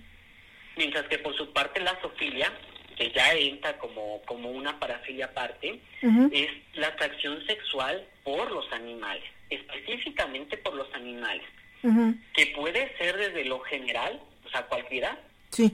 o algo específico, es decir, un animal en específico. Y aquí es donde entra esta significación que yo te mencionaba. ¿Qué significa ese animal al que mejor en ese momento está violando? O sea, ¿por qué a ese animal en específico o a esa especie? Ha habido casos de gente que tiene problemas, vamos a poner, con, con las mujeres, Ajá. ¿no? Donde de plano no pueden conquistar a una chica. Sí. Y normalmente agarran perritas, o sea, se van hacia las hembras. Sí. Perritas o gatas. Mm, y, muchas veces agarran a las gatas porque es, común saber que, el gato es, es sinónimo de feminidad, ¿no? La parte de la elegancia, la parte de esa cosa mística, ¿no? Que a veces se le asemeja a las mujeres, este misticismo. Sí. Entonces, ellos toman ciertos animales por algo. Por algo lo están tomando y ahí es donde tenemos que entrar a hacer un chamba de los psicólogos, ¿no? Sí. Entrar a hacer ese análisis de por qué ciertos animales son los que más padecen este tipo de cosas como es el abuso sexual. Los caballos, las yeguas, ese tipo de, animalitos ah, también, sí. normalmente lo hacen y, que es muy eh, principal la zoofilia en comunidades rurales. Es como muy típico, digo, no es que sea normal, pero es típico que ahí es donde más se da, donde más se da la zoofilia. Porque probablemente están en contacto con muchos animales. Entonces, ahí es donde lo hacen, ¿no? Ajá. estos actos tan horribles, a mi parecer horribles. Sí, y, pudiera ser que a lo mejor, bueno, no sé, pues eh, teniendo tanto acceso a, porque incluso pues, cabras y este tipo de animalitos, eh, pues no sé, ¿no? Que, a lo mejor pues nadie se mete, nadie dice nada, eh, bueno, muchas cosas horribles. Sí, y hay culturas eh, de otros países donde para volverte hombre tienes que meter con un animal. O sea, hasta ese grado llegan y pues es que es tradición, es cultura, pero estás dañando, estás lastimando. Sí. Son cosas que, olvídate de que sea cultura, lejos de que sea cultura, estás transgrediendo la integridad del otro. Desgraciadamente, pues en ningún país, inclusive en México, eh, eh, el animal no es objeto de derecho. O sea, no lo ven como un ser con derechos tal cual. Lo llegan a ver como una cosa. O sea, te quitaron a tu perro, ah, es como si hubieran robado el celular. Ajá, tu propiedad, ¿no? Como propiedad. Así es. Entonces, son cosas que deben de empezar a, erradicarse porque no son nuestra propiedad. Un animal no es tu propiedad. Es un compañero con el que convives y que está en tu casa. Ajá. Eso es un animalito. Una persona que convive contigo. Sí. No es una persona, un ser un que contigo. Sí, un ser. Sí. Entonces, este tipo de actos como mutilar, eh, por el simple hecho de que se vean bien, ¿no? El cortar orejas. Ay, también. Por estética, eh, la casa, experimentar, inclusive eh, hacer que se reproduzcan por cuestiones económicas de venta. También, sí. Eh, todo esto es maltrato directo porque estás causando un daño. Ah, precisamente ahorita que comentas eso, en, hace unos días, una amiga este, me dice, mira, me manda una foto, ¿no? O sea, en pleno parque, dos tarados, este, cruzando a sus huskies, ¿no? Y me dice, es que estoy que se me revuelve el estómago, o sea, ella con con unas perritas rescatadas que, que tienen hogar temporal. Me dice, mire, estoy paseando a las niñas y estoy, o sea, que, que me retuerzo el coraje de estar viendo. La perrita pegó un grito horrible. Digo, prácticamente la están violando. Y me dice, es que no sé ni qué decirle. Le digo, mira, desgraciadamente te van a decir, ¿y qué quiere que hagamos? Pues se encontraron y se cruzaron, ¿no? Porque eh, eh, también ella me dijo, es que vengo sola, vengo con mis perritas y son dos hombres y y dices que no sé qué hacer. Y digo, mira... Es, arriesgarte. Sí, digo, y desgraciadamente el hecho de, pues de bueno, de que regularmente paseas con tus perros en un lugar y te ven y te ubican, más que nada por los perros, te ubican luego. Eh, digo, es, es también, digo, ¿para qué te metes ahorita en una discusión donde te va a decir que, o sea, me van a mandar a la policía porque mis perros están cruzando, porque quisieron? Digo, eh, eh, entonces sí te quedas con ese coraje porque prácticamente es eso, o sea, están violando ahí a la, a la perrita porque al hecho de que dices que de verdad me dio un coraje, dice, fue cuando lloró y una de las perritas se fue para allá porque pensó que algo había pasado, ¿no? Claro, y, son a veces cosas que la gente a mí como me choca que me diga, ¿no? O que vea publicaciones de mi perrito busca novia. Ay, no, sí, sí, sí. O mi perrita busca novia, o sea, Sí. personas siempre les digo, imagínate que tu mamá sacara, aquí está mi hija, no busca novio, a ver quién la quiere violar. Sí. ¿Qué es eso? Es eso. Sí. Exactamente es eso. Y además que me, la voy a prostituir, ¿no? Prácticamente. Así es. Para Prácticamente le digo, es, es lo mismo. No, pero es que tiene necesidades, ah, es instinto. Sí. Pero también los animales buscan con quién, a través de sus, su cortejo, de que a lo mejor se aparen con el macho más fuerte de la qué sé yo. Ajá. Pero ellas deciden con quién. Al final de cuentas sí deciden con quién. Pero no es así de que ya la pongas ahí y órale, ¿no? Sí. He visto casos que, que las llevan a sus casas y ahí los dejan, ¿no? Y la perrita corriendo porque no se quiere cruzar. Sí, y, y en casos horribles que he visto, llegado a ver fotos donde, bueno, las ponen en una posición horrible, amarradas, obligadas, este, bueno, o sea... son, cosas terribles, terribles que, que el humano hace y que la verdad son parte de, esa carencia que están sintiendo ellos, ¿no? O sea, le busco a mi animalito pareja porque yo no puedo conseguirme la mía. Eso es lo que significa. Y que tenga, que conozca el amor y que tenga hijos porque tiene el derecho a ser padre. O sea, perdón, si ellos se hicieran responsables de sus propios hijos, dices, ah, bueno, pues, pues sí, ¿no? Que haga su vida, ¿no? Como una, un humano. Claro. Pero, obviamente, todo esto es maltrato directo, experimentar con un animal. Yo estoy en contra que experimenten con animales. Tenemos eh, infinidad de empresas que lo hacen. Sí. L'Oreal, eh, Revlon, o sea, son tantas, digo, son listas enormes, ¿no? Que obviamente en este momento no recuerdo. Sí. Eh, Cloralex es una de ellas, que experimentan con los animales, conejos, gatos, con monos. Sí, es una cosa. O sea, simplemente por, por un producto así, o sea, tenemos cosas naturales, ¿no? Pues hazte un labial con cosas naturales. Lo puedes hacer. Y de hecho ya hay, porque se está promoviendo muchas cosas veganas y fuera de, de maltrato animal y de dolor a los animales. Y, pues bueno, a veces también ese desconocimiento dices, pues es que toda la vida yo he comprado de esto, ¿no? Pero bueno, pues conforme te vas dando cuenta o, bueno, o vas viendo, ¿no? Desgraciadamente hay imágenes que te dejan perturbado y que dices, o sea, qué horror. esa es la intención, ¿no? Esa es la intención de todo esto que, que los animalistas andamos haciendo, es dar a conocer, o sea, conoce, conoce el trasfondo de las cosas. Ajá. Sí. Por decir, dentro del daño indirecto, porque mucha gente dice, es que yo no daño a los animales, yo no les pego. No necesitas pegar para ser un maltratador. Dentro de este daño indirecto es cuando todo el daño se hace no con la intención de hacerlo sufrir, pero que no propicias un cuidado necesario con tus animales. Sí. Entre ellos tenemos eh, tenerlos en las azoteas, amarrados, eh, sin un techo donde esconderse y con la lluvia y el sol a todo lo que da. Sí. O sea, no lo estás golpeando, pero lo tienes ahí amarrado. yo te quiero ver a ti ahí todo un día amarrado y que llueve y que haga sol y sin agua. A ver si aguantas, ¿no? Así, de, así de simple, ¿no? Sí. Pero esa es una forma de maltrato igual terrible que en México es del más común. Del más, más común. Sí. Dejarlos en lugares reducidos. Yo veo perros eh, que son grandes, principalmente los perros y los gatos. Ajá. Y los dejan encerrados en cuartitos de casi casi cuatro por cuatro, ¿no? O el baño, una pequeña sotehuela. Entonces, eh, si nosotros en la pandemia ya estamos que nos queremos arrancar el cabello, ¿no? Sí. De que ya no aguantamos el encierro. Imagínate un animal, obvio, también está igual, por eso se estresan por eso a veces andan de malas. Uno anda de malas con el encierro. Siente un animalito. Sí. Un animalito que también desea salir. Como todos, todos nosotros deseamos salir. Por eso los animales no son propiedades. Los animales también son seres libres. Las aves. Sí. Es horrible verlas en jaulas. Nacieron para ser libres, volar. Está en su naturaleza. Es, tan feo ver a las aves que miran el cielo y, y están viendo casi casi a las otras aves, ¿no? O sea, yo digo, ¿qué estará pensando este animal, no? Si pudiera estar ahí con ellos revoloteando. Ajá, sí, o sea, ¿yo por qué estoy aquí?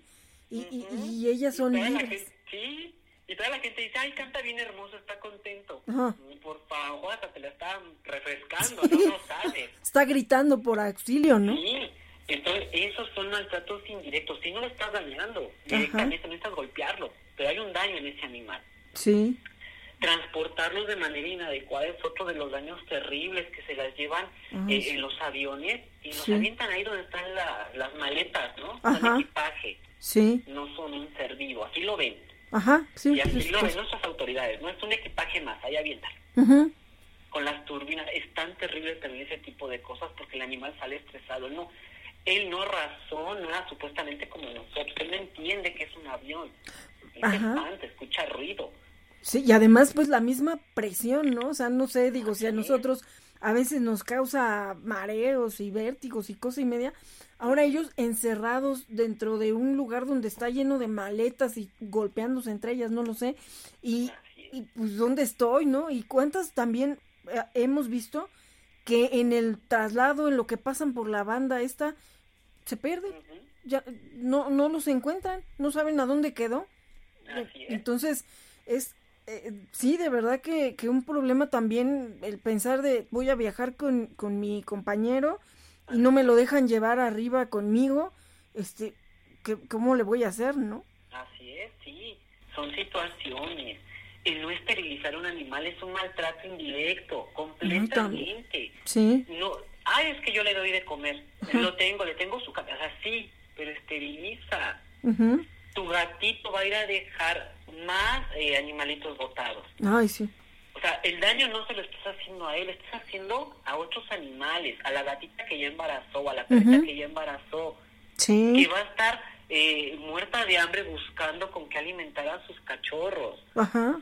O sea, no piensan en la desesperación de ese animal que va a tener de querer mantener a sus, a sus crías vivas y que no puede porque no encuentra ni qué comer ella. No, y hay ocasiones donde incluso pues precisamente por esa desnutrición y esa eh, pues malas condiciones en las que están las pobres perritas, eh, pues hasta se quedan ahí en los partos, ¿no? Sabemos desgraciadamente tantas y tantas perritas embarazadas que, que a veces dices, híjole, es que si pudiera resguardaba a todas, ¿no? Pero pues a veces también eh, em, hay ocasiones donde, bueno, si, si ya es de riesgo que se esterilice por la etapa en la que está, pues es, bueno, hay que buscarle casa a los bebés y luego a la mamá. Regularmente, pues te acabas quedando con las mamis, y porque, pues bueno, la gente, sí, sí, yo quiero cachorrito, ¿no? Pero pues es que ya la... porque lo ven como un juguete, ¿no? Está tiernito, ya me robé su, su ternura ya a la calle. Ajá, sí. Así es.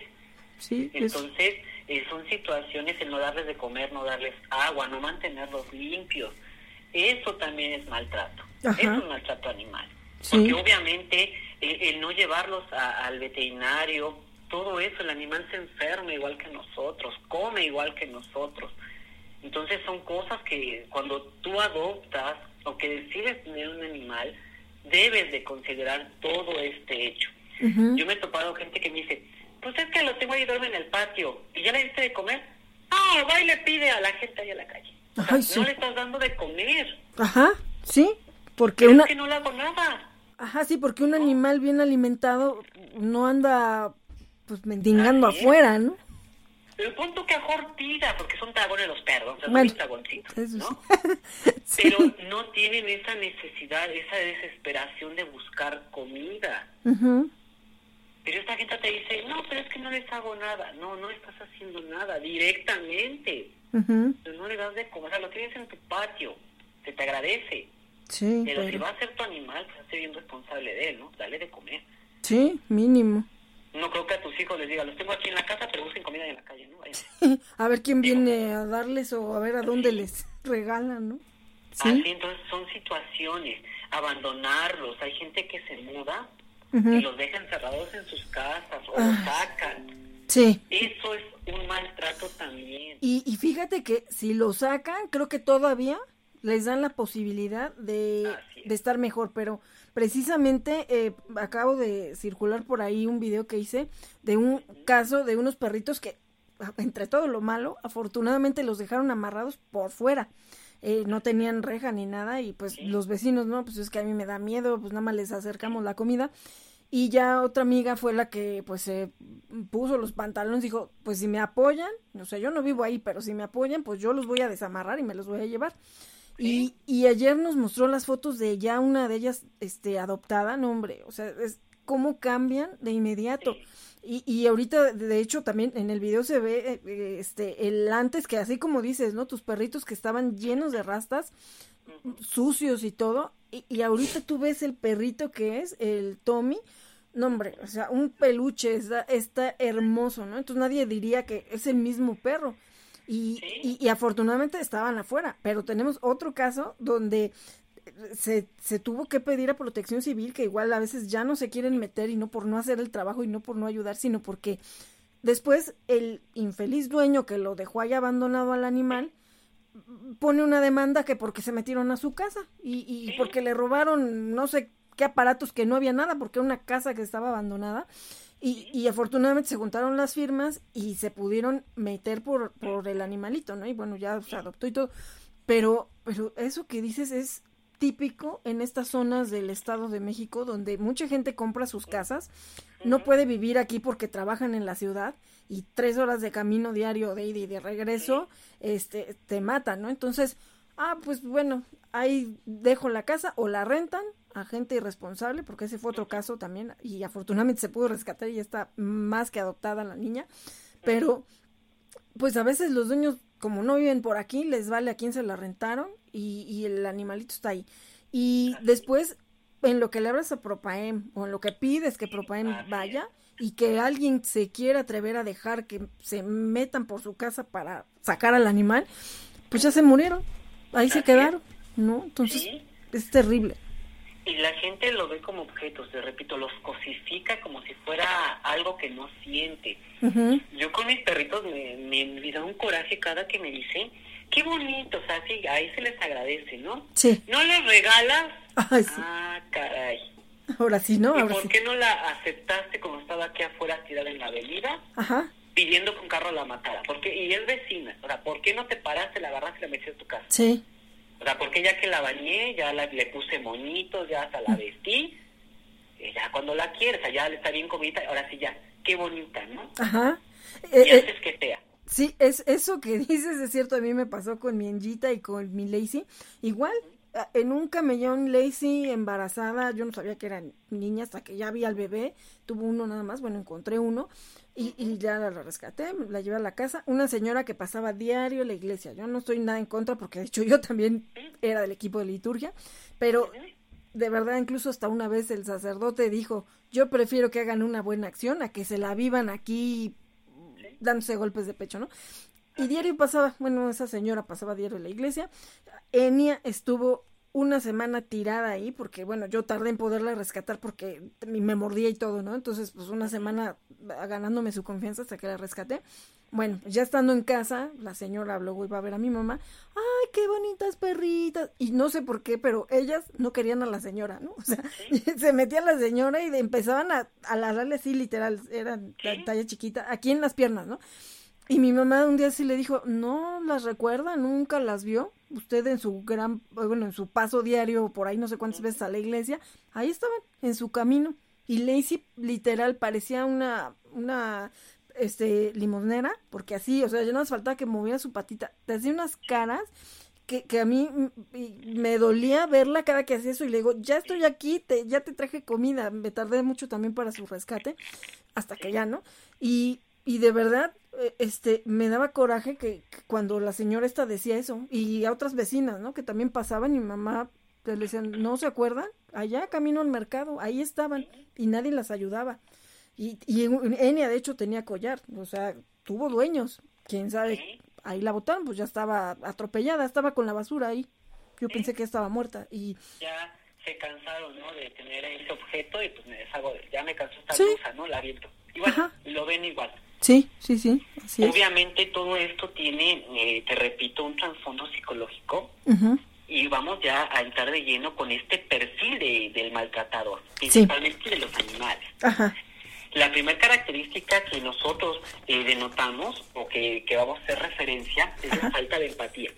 Ajá. Esa falta de empatía y remordimiento al causarle daño a un animal es lo que para nosotros debe de ser siempre un foco rojo. Y hago énfasis en esto, foco rojo. Normalmente cuando cometemos algo y te arrepientes, dices, ching, ¿por qué lo hice, no? a veces uno pisa al perrito y, ay, perdóname, ¿por qué, ¿por qué no me fijé que estaba atrás, no? Ah, sí, clásico. Sí, pero ellos no. Ellos eh, es imposible eh, completamente sentirse y ponerse en el lugar eh, del otro. Y con el otro me refiero a animales, niños, mujeres y hombres y viejitos. Sí. Nunca van a sentir nada por nadie. Son insensibles. Obviamente, eh, eh, cualquier maltratador, repito, para cualquier ser vivo, presenta este rasgo. Una falta de empatía y remordimientos como foco rojo. También se, se ha demostrado a través de, muchos estudios, a través de, de mucha literatura, que la mayoría de un maltratador y asesinos seriales presentan una personalidad antisocial que es la personalidad antisocial, porque luego me, me da curiosidad que la gente dice, ah, es que son personas que son tímidas. No, no son personas tímidas. Una persona antisocial realmente van a estar caracterizadas porque ellos tienen dificultades para vincularse con comportamientos eh, que sean aprobados por normas sociales e incluso las leyes, que ignoran completamente el derecho del otro es decir, transgreden al otro sin importarles. Esa es parte de, de su enfermedad. Nunca una persona antisocial se va a poner a decir, bueno, no le hago esto porque qué culpa tiene. Ellos ven por su placer total, no importa tus derechos.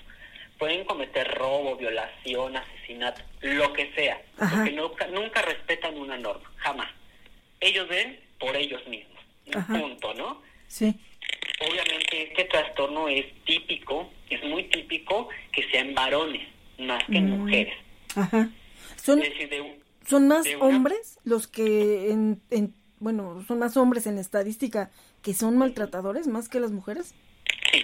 Ah. Sí, de la población general, por así decirlo, eh, el 3% es varón y 1% es mujeres, hablando de este trastorno. Ajá. Trastorno de persona antisocial, 3% varones, 1% mujeres. Mm. O sea, e, es más frecuente que se presente en el varón. Ajá. Obviamente esto tiene también una, una explicación biológica. Brevemente la explico, ¿no? Sí, la mujer eh, tiene genes o cromosomas más bien XX. Ajá. Es decir, si uno falla, le queda otra X para poder remediar la situación. Nosotros ah. como varones no, somos XY.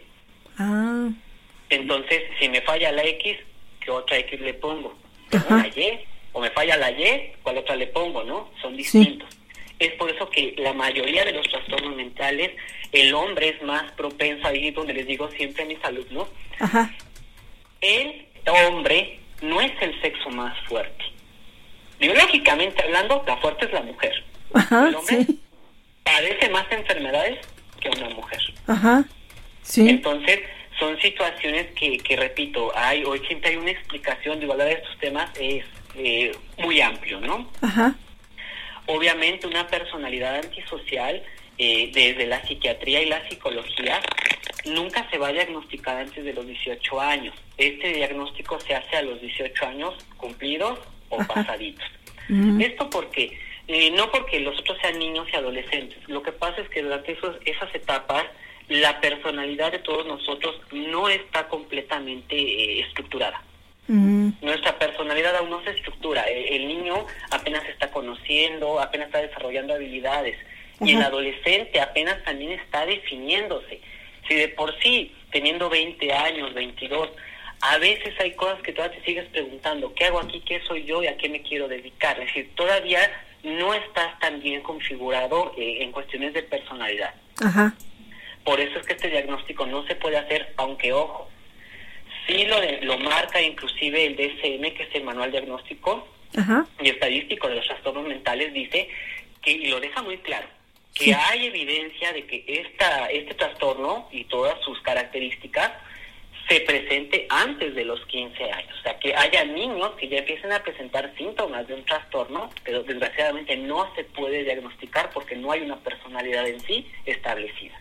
Ah, o sea, pero ahí es donde como padres tendrían que estar ya muy atentos a cualquier indicio por ahí de cosas Así es. extrañas. Ahí es donde entra el siguiente punto y es la parte de la falta de educación adecuada. Uh -huh. Una educación, mucha gente dice, lo mando a la escuela para que se eduque. No, ahí se instruye académicamente. La educación está en casa. En casa es donde se enseña todo, valores, normas, todo se enseña en casa. Uh -huh. Es realmente eh, nuestro contacto con la sociedad cuando somos niños, pues no tenemos amigos realmente. O sea, tú eres un bebé, no tienes amigos. Ajá, sí. Tu primer contacto con, y empiezas a aprender cómo es una sociedad a través de tu familia, aprendes de tu cultura, aprendes muchas cosas. Y toco la cultura, ¿por qué? Porque mucho del maltrato animal forma parte de tradiciones culturales y que obviamente el niño no las conoce, no nació conociéndolas, se le transmitieron los padres, Ajá. se le transmite el contexto. Entonces, eh, la etapa infantil es una etapa importantísima para todos nosotros, en donde nosotros vamos a aprender de los adultos, nosotros vamos a aprender de ellos. Ajá. Todo lo que eh, ellos hagan, yo lo voy a aprender. Vale más eh, pregonar con el ejemplo, decir, si yo te digo, no robes, pues que tu hijo nunca te vea tomando ni un cacahuate. Ajá, sí, precisamente, ¿no? No podemos pedirle a, a los niños, oye, no, el clásico, ¿no? Dile que no estoy, que estoy instalado, ¿no? Y el niño va aprendiendo y va diciendo, ah, pues ya sé, para evadir ciertas situaciones, pues voy a echar mentiras, ¿no? Así es. Y uh -huh. las mamás, muchas, digo, no todas, pero hay muchas mamás que me ha llegado a observar, eh, obviamente, en todos los niveles educativos, Ajá. la mamá exige que el hijo estudie. Sí. Siempre exige. Pero la mamá se la pasa viendo televisión o en el celular. Uh -huh. Sí. ¿Con qué ejemplo le vas a pregonar si no ve a una mamá o a un papá que, que estudie? O sea, o que no estudie, por lo menos que lea. Ajá. El niño va a decir, pero no, no, no les gusta en esta casa, pues a mí tampoco me gusta. Ajá. Digo, no lo piensan así, pero son cosas que, que uno como niño puede decir, pues si en mi casa no lo hacen, uh -huh. o no lo vi, que lo voy a hacer. Así no, es. no, no vi nunca en mi casa que se hiciera cierta situación, ¿no? Y, y pero más bien sí veía que estaban siempre en la televisión o que Así me daban algo para entretenerme y que no estuvieran molestando, Así pidiendo algo. Entonces, eh, pues sí, ¿no? La manera de estar evadiendo responsabilidades. Y aquí viene el peligro latente para que un niño se vuelva maltratador de un animal. Es el peligro la infancia. Uh -huh. ¿Por qué lo llamo como peligro? Porque si tienes un niño chiquito Uh -huh. y él ve que tú agarraste al perro y lo pateaste y lo agarraste con un tubo y a palazo, el niño lo va a ver normal. Uh -huh. Normalmente los niños dicen, eh, pues, ¿por qué haces eso, no? Si en mi casa no lo hacen. No, lo normal es echarle esto, ¿no? Lo normal, lo ven como normal. Sí. Y eso se ve en casa, eh, como las adicciones, todo ese tipo de cosas, si tú como papá lo haces, el niño lo va a ver normal. Pues es normal que mi papá vea películas de Sofía, ¿no? Sí. Es típico, mi papá las ve. Entonces, son situaciones que eh, los padres deben evitar en la medida de lo posible. Eh, programas de televisión tan tan feos que hoy en día están saliendo y que los papás no permiten. Ay, sí, las simplemente las caricaturas. A veces también si analizas, y creo que eso sí, hasta en las caricaturas que, que tocaron allá en mis tiempos, en 70s, 80s, este, también de repente si las analizas, incluso hasta, hasta el chavo del 8, algo que podría, podría parecer tan, pues, tan infantil, eh, eh, yo he visto algunos análisis o así, comentarios, ¿no? Donde es que ahí había, este, bullying, ya había bullying y, muchas cosas, ¿no? Que, que se veían como un chiste. Eh, ah, sí, búrlate del niño gordito, este, el, niño que se siente más que todos, y así, ¿no? De hecho, apenas estaba viendo yo por ahí un, un eh, video, ¿no? Ahí donde estaban diciendo que estaban ahí los siete pecados capitales ahí, eh, este, con cada uno de los personajes, ¿no? Que si los analizaban, pues es, era el reflejo. Y, y igual las caricaturas, yo de repente digo, pues yo ya no veo caricaturas, eh, pero de repente, no sé, ¿no? De, alguna por cualquier cosa, y, y pura sangre, peleas, este, incluso hasta los juegos, los videojuegos, también, o sea... Son violentos. Sí, y sale sangre y cabezas y todo, y dices... Te, te, No sé. Yo, yo este, este debate lo he tenido con tantos psicólogos. Ajá. Digo, porque a veces dicen, es que no determina el juego, sí, no determina. Pero entonces, ¿dónde queda una teoría que nos propone Bandura? Aprendizaje observacional. Yo aprendo de lo que observo. Y si no lo aprendo al 100%, me doy ideas. Entonces, un videojuego, una caricatura, claro que te va a dar a ti como niño una pauta, porque en ese momento el niño lo toma como una guía. Ah, el muñequito lo hace así, ah, yo también. Hay caricaturas, y no nos vamos muy lejos, una que eh, a mí me gustaba, porque me gustaba esa caricatura. Por fortuna, pues yo amaba a los animales, y a mí siempre se me hacía una incongruencia de esa caricatura, te voy a explicar por qué. Pokémon. La caricatura de Pokémon eh, es como tener mascotitas en bolitas, ¿no? Encerrados. Sí. Entonces, eh, los saco para qué? Para que peleen. Para que peleen entre ellos. Ajá. Los amo y los adoro y los quiero, según el personaje. Pero ahora que, que estoy adulto, que lo veo desde este lado profesional, digo, bueno, ¿qué transmitía esa caricatura? Por eso tantas pelas de perros vemos. Ajá, sí. Transmitía que pues un animal sirve para tenerlo encerrado, lo quieres, entre comillas, le das de comer, pero que sirve para pelear. Sí, sí. Entonces, eh, ahí empezamos a ver cómo las caricaturas empiezan y diversos programas, videojuegos, empiezan a dar ese mensaje. Hablando específicamente del maltrato animal, digo, ya entrar a otros temas, híjole, pues eh, sería un programa de seis horas, ¿no? Porque cuántos programas no fomentan muchísimas otras cosas. Que de hecho sería bueno y bueno, ahora sí que estaría encantada que, que participes en, en otros en otras emisiones porque sí, de hecho, así como yo estoy aquí apuntando, ¿eh? Estoy apuntando de todo lo que estás diciendo porque de verdad que me parece muy interesante y yo creo que después, no sé, voy a ir haciendo algunos carteles de concientización, algunas notas para, para que, se tengan presentes, ¿no? Con, con el auditorio. Y, y, pues yo creo que sí, si, si pudieras participar con, con algún otro tema relacionado, de verdad que, que es muy importante y entre más y más lo estemos, eh, pues bueno, este, mostrando ese lado malo que a veces inocentemente tienen eh, caricaturas y cuestiones que que, los papás ni se fijan, ¿no? Que dicen, ah, pues está viendo la televisión, ah, yo veo que son monitos. Pero qué monitos, ¿no? no, no hay caricaturas hoy en día muy sexualizadas. También. Quieren erradicar, normalizar la pedofilia. Hay muñecos que hay una troll, ¿no? Salimos un poquito del maltrato animal, pero que obviamente va de la mano.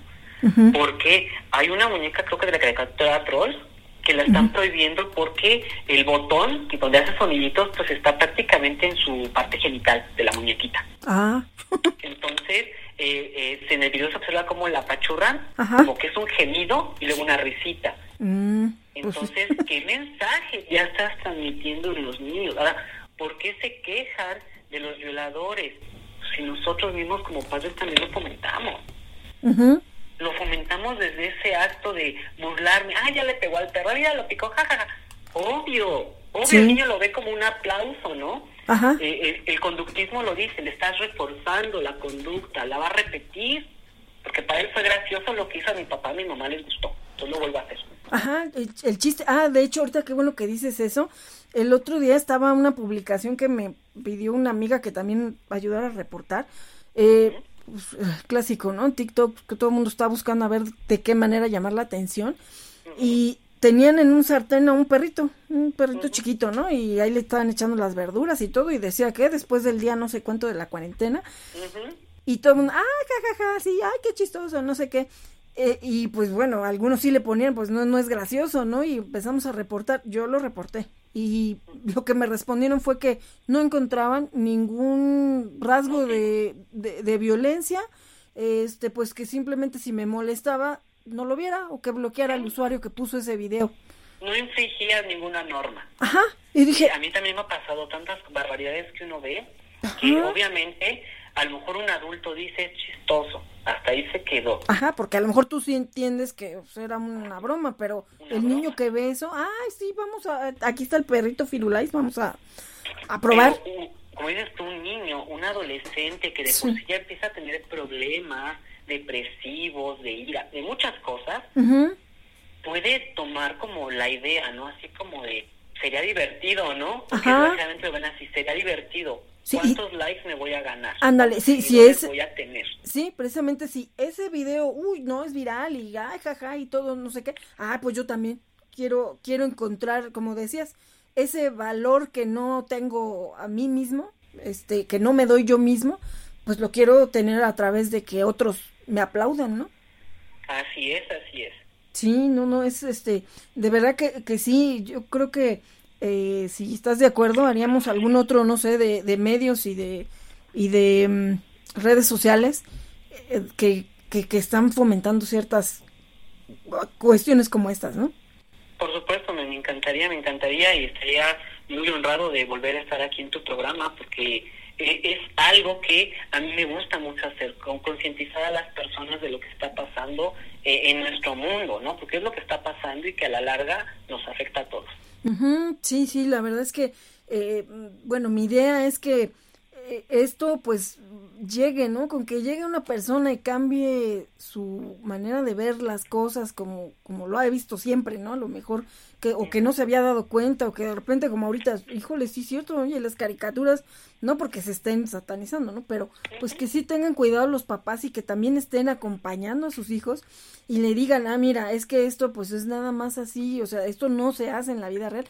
O cuántos chamacos, ¿no? Que, ah, pues es que Superman vuela, pues yo me aviento de la azotea, ¿no? A ver si mi capa me vuelo, ¿no? Ajá, eso sobre todo, ese trabajo de los papás formando a sus hijos eh, yo creo que, o sea, sí, sí puedes tener un panorama general como, como niño, como niño que se está formando, pero lo importante es que haya quien los vaya dirigiendo y esos pues son los papás, ¿no? Porque también el maestro no tiene toda esa responsabilidad porque no viven con él. Incluso cuántos maestros han denunciado porque han detectado que los niños han sufrido maltratos, precisamente abuso y muchas cosas y que pues sí, pero es que pues es su papá, ¿no? O es su mamá. Entonces, eh, pues, o sea, muchas cosas empiezan desde la casa y la obligación que tienen los papás, que simplemente lo ves, ¿no? Si, si le compran y compran animalitos y pues los matan, este, los echan a la calle, no sé qué, pues dices, ¿qué le está enseñando al chamaco, no? Pues ahí deshazte de tus obligaciones al fin ya después vendrá otra cosa, ¿no? Para ti. Sí, de hecho lo que comentas es cierto, eh, los papás tienen la obligación completa, completa de, de checar lo que los hijos ven. Tienen que, que, estar al pendiente completamente. Sí. Ah, ya se dejan hablando mi perrita aquí al fondo. Ah, no sé, los ladridos que van a escuchar en este programa son de perros muy reales. Por respeto a nuestro público, no hay ladridos grabados. son en el momento, son en vivo. Sí, son, muy reales. Ya mi perrita anda aquí dando lata. ah, bueno, le mandamos saludos. Sí, mi muñequita hermosa. Ah, ¿es muñequita? ¿Es muñeca? Ella es muñeca. Ah, mira, pues mira, ya, ya está participando por aquí. También está la Winnie que luego también hace sus participaciones, ¿verdad, Winnie? ¡Sí! ¡Saludos a muñeca! bueno, sí, Winnie, ya, vete para allá. Ay, no, no, no, no. Bueno, con cuidado, vete para allá. no, no, porque si no también vaya a ser maltrato. De hecho, sí. bueno, ven, Winnie. bueno, ya este fue un breviario cultural. No, es que estaba acostada ya. Nada más le hablé para que saluda a la muñeca. Pero bueno, ya, este, ya estuvo quieta aquella para allá. Comentaba, entonces sí, eh, esta observación que los niños hacen, pues obviamente es importantísimo que los papás tengan, obviamente, mm, cuidado en todo lo que están viendo y a veces preguntar, ¿no? Preguntar si a lo mejor eso que, que ven, que están haciendo es, es correcto para que, bueno, se puede intervenir de manera temprana, antes de que surjan problemas tan grandes como lo que, lo que a todos nosotros nos ha tocado ver. Sí, sí, sí. Otra de las características también de un maltratador eh, que llega a ser típico es que son se sienten estimulados por la violencia. Normalmente ellos eh, les gusta eh, esa parte de la agresividad, de dañar a los otros, principalmente los jóvenes. Los jóvenes son como que los, los principales que se sienten atraídos por esta parte, repito, los videojuegos, todo eso forma parte de la violencia. Normalmente los jóvenes son los primeritos que les gusta eh, empezar los videojuegos de, de luchas, todo, ¿no? todos los jugamos pero ahí vemos, ¿no? Vemos que hasta cierto punto todos, en general, nos sentimos atraídos por esa parte. Entonces, esta estimulación para ellos es eh, completamente un éxtasis, ¿no? Es algo que les gusta y que a veces lo llevan a cabo con los animales. Estos animalitos que obviamente eh, por desgracia, en, en, México las leyes no son tan severas, no son tan severas con, el maltrato animal. Sí. Entonces, ellos dicen, bueno, yo mato a un animal, no no pasó nada, ¿no? No va a pasar de que por ahí me llamen la atención y ahí se queda. Sí. sí, sí, eh, eh, el Estado ha hecho algunas reformas, ha intentado pues meter sanciones, pero llegan a ser risibles, llegan a ser multas meses, a lo mejor uno o dos años de cárcel, pero la gente no lo ve como muy grave. Bueno, eh, no pasa de ahí. Sí, sí, sí. De, de, hecho, pasó un caso apenas de también un violador y, y lo echaron para afuera. Así lo echaron para afuera, ¿no? Y que también había eh, mucho, pues bueno, mucho enojo, ¿no? De la gente que somos animalistas. ¿Cómo es posible que, cómo quedó la perrita y el hombre ya está como si nada en la calle? Sí, sí, son cosas graviosas que, pues bueno, ¿no? Es otra de las características de un maltratador. Eh, la siguiente característica que les quiero comentar es que ellos presentan una personalidad autocrática. ¿A qué hago referencia con esto? Eh, ellos quieren, desean y tienen la necesidad de demostrar poder y autoridad a través del daño con un animal, a través de someterlo, a través de tenerlo eh, casi casi bajo sus, sus pies, ¿no? es lo que hacen. Entonces, ellos tienen esa carencia de, sentirse personas con, con una autoridad frente a los demás, que lo, lo desprenden completamente con los animales. Ahí lo están proyectando. Entonces, ellos eh, les cuesta mucho trabajo eh, escuchar las opiniones de los demás, les molesta, les duele que, que, les hagan a veces una crítica. Ajá son muy dados a querer dar órdenes, o sea, ordenar por ordenar. Nada más porque yo quiero y a mí se me, antojó prácticamente, ¿no? Entonces, eh, sus creencias no les gusta la democracia, son personas que dicen, no, aquí se hace porque lo digo yo y, punto, ¿no? Entonces, eh, con los animalitos, obviamente ellos tienen necesidades que a lo mejor eh, quieren, como en este caso, no ladrar, quieren comer, quieren ir a hacer del baño, y nada, porque él dice que no, ya se debe de aguantar, ¿no? Entonces, es otra de las formas en que ellos eh, generan esta eh, violencia y este maltrato con los animales. Sí, sí, sí, el, el tratar de, eh, pues que hagan lo que nosotros queremos, ¿no? Sí, como dices, por ahí mostrar su poder, eh, bueno, poder que mentalmente ellos no tienen y lo tratan de externar físicamente contra un ser indefenso, ¿no? Sí, y intentan ponerse una careta porque es eso, eh, de, del fuerte, de que son temidos por los demás, que son fríos ante cualquier situación, ¿no? Hay gente que dice, eh, ¿cómo te, te causa dolor eso? Pues sí, o sea, ¿cómo eh, voy a estar fomentando que torturen? No, a mí eso no. Generaciones de cristal, ¿no? He escuchado mucho esa palabra. Ah, sí. Que les llaman eh, generaciones de cristal. Y no es eso, más bien es que ellos tanto es su afán de quererse mostrar poderosos que, que así como que a mí nada me duele, ¿no? A mí me gusta ver sangre, a mí me gusta, y ojo, o sea, eso ya empieza a hablar de que ellos eh, están, algo ya algo empieza a, moverse en, su, en su psique, ¿no? En su mente. Ajá. Y obviamente esto lo, a pesar de que al principio puede ser una careta, llega un momento que, que al final te lo crees. O sea, de plano te pones tanto en el papel que al último lo haces por demostrar que tienes poder, que eres valiente. Ajá.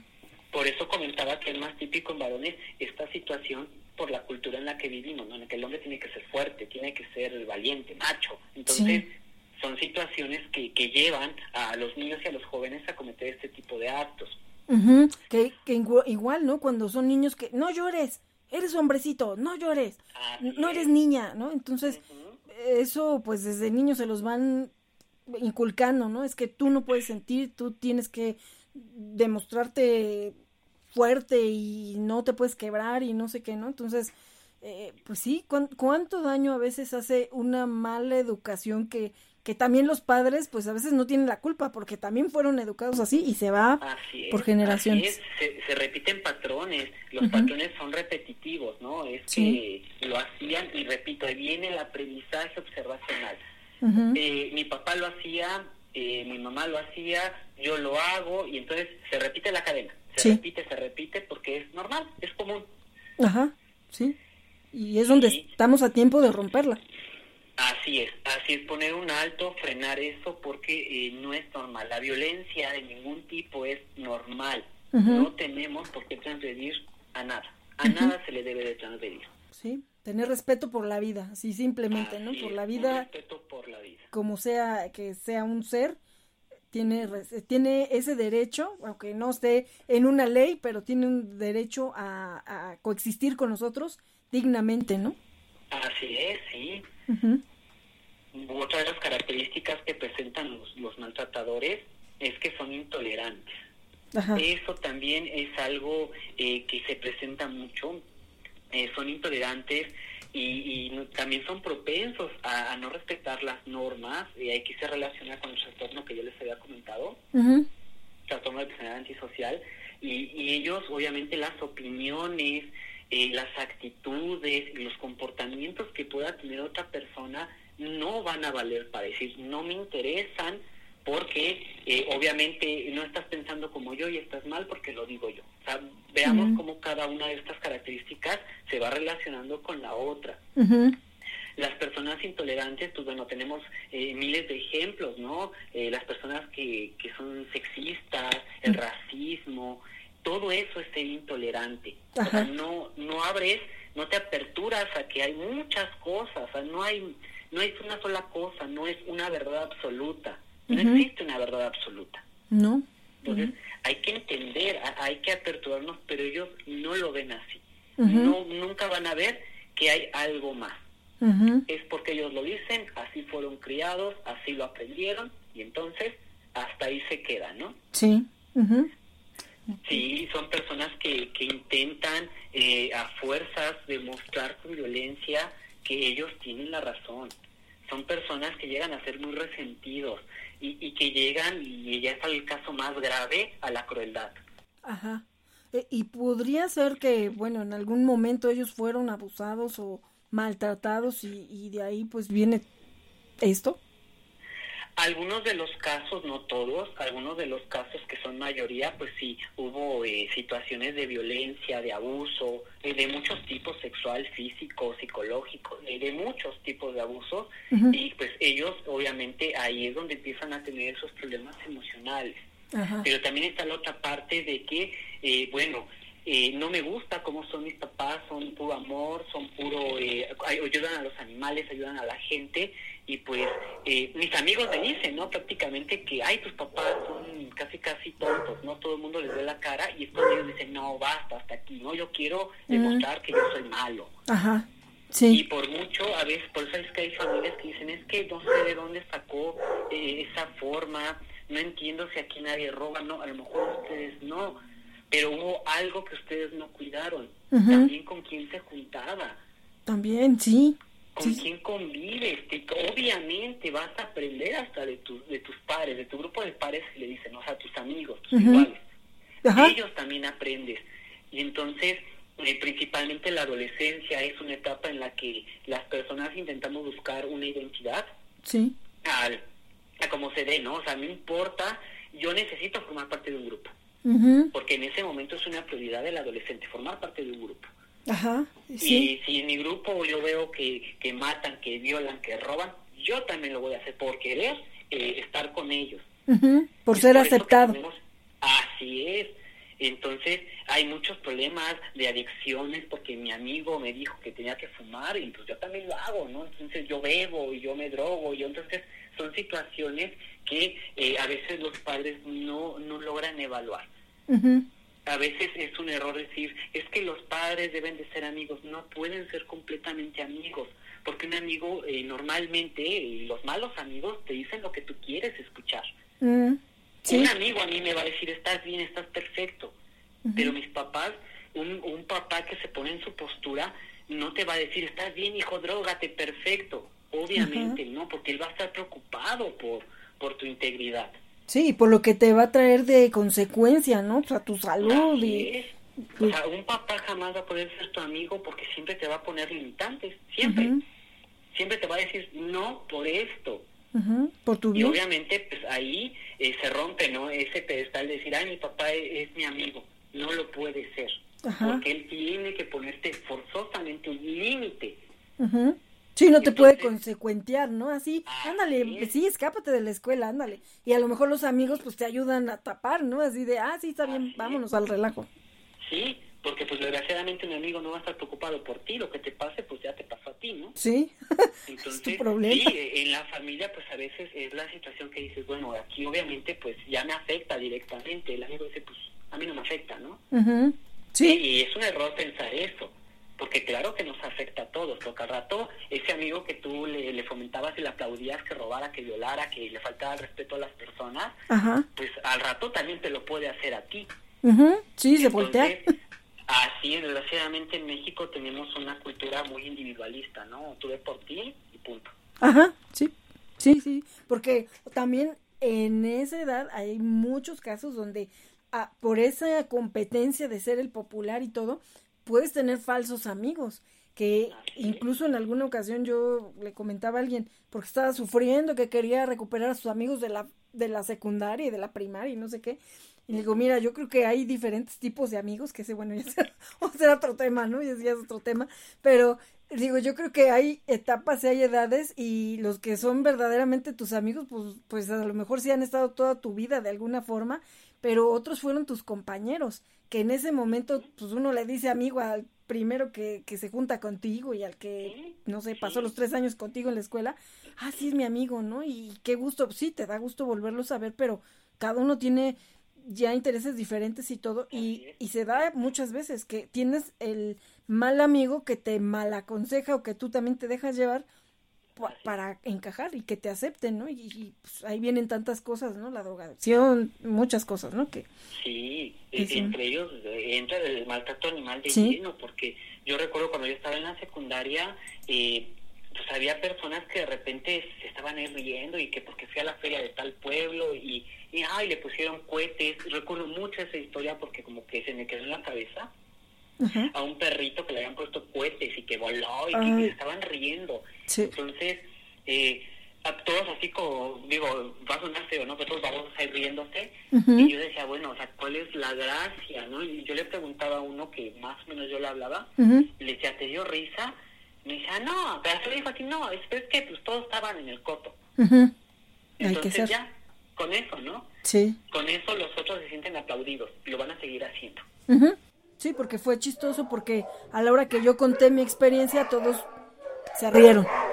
Sí, todos estaban riendo, eso es, es como eh, la moda, ¿no? Ahorita son los likes, en ese tiempo pues no existían ese tipo de redes, uh existían pues no eran tan conocidas, ¿no? Sí, sí, sí, pues eso. Pero hoy en día pues ya no solamente es que se rían los demás, sino es de que me vuelvo popular en una red social. O los retos, también cada reto tonto que se ve uno en, en las redes que dices, o sea, ¿cómo es posible? Y, y muchos papás no se están dando cuenta de lo que están viendo en YouTube, eh, en el TikTok, en todo eso, y dices, o sea, hasta, hasta atentando contra su propia vida. Sí, son situaciones que los padres han dejado de lado. Antes por lo menos el papá estaba atrás de ti, te andaba vigilando. Obviamente había cosas que tú te buscabas mil maneras, ¿no? De hacerlas escondidas porque es muy obvio. Pero estaban como más al pendiente. Hoy en día los papás es, eh, ya me fastidiaste, no te quiero escuchar, ¿no? Uh el celular. Sí. Toma la tablet, toma la computadora, hay un retente, ¿no? Mi niño. Yo he visto niños de, no sé, dos años y resulta que tiene ya una tablet y hasta tiene un teléfono más, más potente y más, más moderno que, que un adulto, ¿no? Que, que le entiende ya, creo que en lugar de traer la torta bajo el brazo, ahora traen una tablet bajo el brazo. Sí. Y, y pregúntales lo que quieran y ellos te dicen, bueno, de tecnología, ¿no? Ah, sí, pícale aquí, ah, ¿quieres entrar a las redes sociales? Sí, o sea, a veces eh, ya las personas mayores no tienen idea ni de cómo abrir una computadora y ellos, pero así te componen un celular hasta ellos, ¿no? O sea, sí, pícale aquí. Obviamente son cuestiones generacionales, eh, los que ahorita son niños que pertenecen a la generación alfa. Sí. Eh, que obviamente pues no se puede hablar mucho de ellos porque todavía están muy pequeños. Entonces, eh, una anterior que es la generación Z, pues obviamente eh, son los llamados centennials, porque a veces se confunden, yo te voy a explicar por qué. Los centennials son los chicos que son más egoístas, y, ese es el punto siguiente que, quiero tocar, porque ellos todo el tiempo están tras, tras una pantalla, entonces no ya no hay tanta interacción como en las generaciones anteriores. Y así ya nos vemos involucrados en la tecnología porque es como una necesidad Sí. Y más en esta situación de la pandemia ya es una necesidad, pero todavía no es así como de eh, le marco a mi mejor amigo, a mi mejor amiga o a, fulano de tal, porque necesito ese contacto. Ellos ya no, ellos a través de las redes para ellos sigue siendo algo cotidiano. Sí, ya es muy, muy, muy cotidiano. Sí, sí, sí, de hecho, eh, pues ya incluso uno no sabe ni escribir porque todo es picarle al teléfono. Sí, y, se ven, digo, afectan muchas cosas, son, son situaciones que se están viendo afectadas, es por eso que la empatía por el otro se está viendo disminuida. Uh una generación antes, que, que en este caso es mi generación, que es del 80 al 93, que es la generación Y, también conocidos como millennials. Por eso ya me daba risa porque luego dicen, es que estos millennials, y hacen referencia a los a los adolescentes de ahorita y no, o sea, y como decirle, no, no, chaparrito, te estás equivocando, el millennial eres tú. O sea, este, entonces, eh, sí, porque eh, sí, los tratan ya como que, ah, pues millennials tiene ciertas características, pensando en, sí, pues en los que están a lo mejor ahorita que en la universidad. Así es, y no, eh, los millennials son los del 80 al 93, que muchos de ellos ya son papás, ¿no? Y los del 70 para los del 70 al 80 que somos. Eh, son la X. Ah, somos X. X. Ah, bueno. soy, Está bien, soy generación X. sí, ah, bien, no, no soy milenial, ya me libré. ah, bueno, sí, no, no soy milenial. No, ya no alcanzo el milenio. Ah, y de hecho, ahí digo donde existe la confusión, digo, si, si la generación mía, que, que somos los millennials, generación de, imagino que muchas personas que lo están escuchando, eh, somos una generación que ya empezaba con la tecnología, aunque no de lleno, sí. pues nosotros somos así como que el brinco, ¿no? De la era analógica a la digital. Eh, ya había videojuegos agresivos, eh, Mortal Kombat, Street Fighter, ese tipo de cosas obviamente ya fomentaba, ya fomentaba de lleno la violencia. Ajá. Y empezaba como que a desatarse un poquito más eh, esta situación de maltrato de todo tipo. Y también sería, perdón, también es muy importante porque como lo estamos diciendo al principio, ¿no? Ahorita todo el mundo es figura pública y, y ahorita yo me grabo en vivo en Facebook y todo el mundo ve la tontería que estoy haciendo en este momento, ¿no? Que estoy aquí grabando, no sé, estoy sentada aquí con Winnie o algo, pues este, no hay ahí una censura porque lo estás haciendo en vivo, ¿no? A veces sí te censuran un video que lo grabaste y lo subiste, pero estos que están pasando simultáneamente y todo el mundo se puede conectar, pues, ¿cómo, evitas, no? Que esas cosas se estén viendo y además que los demás las estén viendo. y es donde los papás deben de poner el ojo, o sea, estar de ojo avisor siempre en esas situaciones, porque eh, toda la información que se encuentra en las redes sociales y es parte de estas generaciones nuevas, en donde todo lo que encuentran es una verdad absoluta. Uh artistas hablan de cosas que a veces ni tienen conocimiento, pero ya están hablando. Ah, sí, se creen expertos. Eh, eh, ellos lo toman como literal, buscan su identidad, apenas están en esa en esa parte de, la vida, ¿no? de nuestro ciclo vital. Y obviamente ellos dicen, no, pues si lo hace él, yo también, porque está bien. Entonces, eh, son situaciones que los padres deben estar siempre al pendiente de qué se está viendo eh, obviamente no le vas a gritar, no le vas a pegar, porque tampoco violencia genera más violencia. Entonces, es explicarle, a ver, ven para acá, esto que acabas de ver está mal por esto, y ya, es explicarle. Esa es la chamba de un papá. Explicarle punto por punto por qué está bien y por qué está mal. A lo mejor eh, los papás llegan a cometer errores, obviamente nos hablan desde su moral y hablar de moral es lo que está bien y está mal para cada uno de nosotros y muchos de los asesinos son muy moralistas, muy, muy moralistas. Entonces ahí entra a veces también es, la gente eh, dice es que la moral, pues sí, pero la moral también no es todo, por eso existen las leyes. Ajá. Porque lo que está bien para mí puede estar mal para ti. Y además también entra a veces la doble moral, ¿no? Por un lado estás diciendo, oh, no, esto no, esto no está bien. Y por el otro, lo estás haciendo escondidas o, bueno, según tú, bajo tus reglas o tu, tu criterio. No, no está mal. Pues así, así es como debe ser y eso es parte de nuestras actitudes. A veces eh, la actitud también, eh, eh, quiero aclarar este punto aprovechando el espacio que me brindan. La actitud no es, anda con actitud positiva, es decir, andar feliz todo el día. Eso no es una actitud. Una actitud es una evaluación que yo hago acerca de una situación, un objeto, una persona, etcétera. Entonces, yo puedo tener la actitud de ejemplo, ¿no? A mí me gusta el maltrato animal, me gusta dañar pero como yo sé que, que no ya no está tan bien visto, pues entonces eh, me pongo mi careta de no, yo soy bueno. Yo soy bueno y es donde entra el daño indirecto. Pues, e incluso hay protectores que, que no son protectores, que se convierten en acumuladores y maltratadores, ¿no? Así es, el tenerlos en condiciones deplorables es forma de maltrato y sí, efectivamente, no lo estás golpeando, pero lo estás maltratando y hasta cierto punto es algo que te gusta hacer. Te gusta eh, tenerlo sucio. Y es por algo, o sea, es tu careta. Sí, sí sabes que te gusta maltratarlos, pero eh, es tu forma de, que la sociedad te demuestra como que, pues no, a mí no. Soy bueno.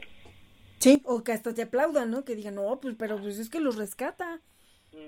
No, pero ya tienes 30, 40 ahí encerrados eh, en un chiquero literalmente, ¿no? Sí. Entonces, el animal ya casi tiene hongos en las patas porque ha habido casos de animales con, con infecciones muy graves Ajá. Incluso yo vi este un caso, este murió la persona de COVID. Eh, sacaron la imagen, bueno, querían rescatar a los gatitos que se habían quedado ahí. Era un basurero, o sea, así literal. Sacaron una foto por la ventana, que no sé si no había ventana porque no se veía el marco, pero, o sea, bolsas y bolsas de basura, que no te imaginas cómo alguien pudiera vivir así. No sé cuál era la situación del señor o de quien falleció, pero dice, si, así vivía la persona estando ahí, que, o sea, cómo andaban los animales entre todo eso, o sea, empezando por, por la salud de él mismo, ¿no? Sí, son situaciones de maltrato, y repito, es maltrato, maltrato indirecto. No necesitas dañarlo, golpearlo, matarlo, torturarlo, pero lo estás dañando. Enfermarlo es dañar. Eso e, es una forma de maltrato. Y aquí entra el último punto que, que forma parte de las características, es que este tipo de personas son egoístas, totalmente egoístas. Ellos eh, solo piensan en sí mismos y no conectan emocionalmente con el otro o con los otros. Es decir, estoy pensando en que eh, me siento bien porque no le pego a los animales, la gente me ve como bueno, ¿no? Porque eh, tengo muchos animalitos que según yo rescaté. Pero estoy siendo egoísta porque no le estoy dando una buena calidad de vida. Ajá. Entonces, eh, a lo mejor hay personas que dicen, pues sí, pero pues eh, por lo menos estoy dando casa. Pues sí, le estás dando casa, pero no le estás dando los cuidados. Un animalito, por muy viejito que sea, su capacidad de, de, razonar hasta cierta medida, porque no hay un asesino como tal, pero su cerebrito llegaría a estar a lo mucho como un niño de dos, tres años. prácticamente eso que estás maltratando es como si fuera un niño de dos a tres años, que no se puede defender, que no entiende lo que está pasando. Sí. Entonces, eh, es a veces asemejar y la gente, eh, yo sé que muchas veces me critican de cómo comparar, no es comparar, somos animales, les gusta, a quien no le guste, somos animales. Pero e, esos perritos, su capacidad máxima de su, de su mente es de dos a tres años de un ser humano. Entonces, eh, ellos obviamente te quieren, es como un bebé, si tú a un bebé le pegas, lo maltratas, pues si ve a la mamá le va a reír, si ve al papá le va a reír, porque pues él los quiere, ¿no? Sí. Y los animales es lo que pasa. he visto a gente que los maltrata de maneras tan crueles y de repente el animal llega y hasta les mueve la cola al dueño. Ajá, están todos golpeados. Ajá. Y, y entonces es esa parte de entender que, que estos animalitos, pues bueno, son puro amor, son amor puro con las personas y que nosotros hemos sido egoístas, porque solo me preocupo por mí, y no me estoy poniendo a pensar en el otro.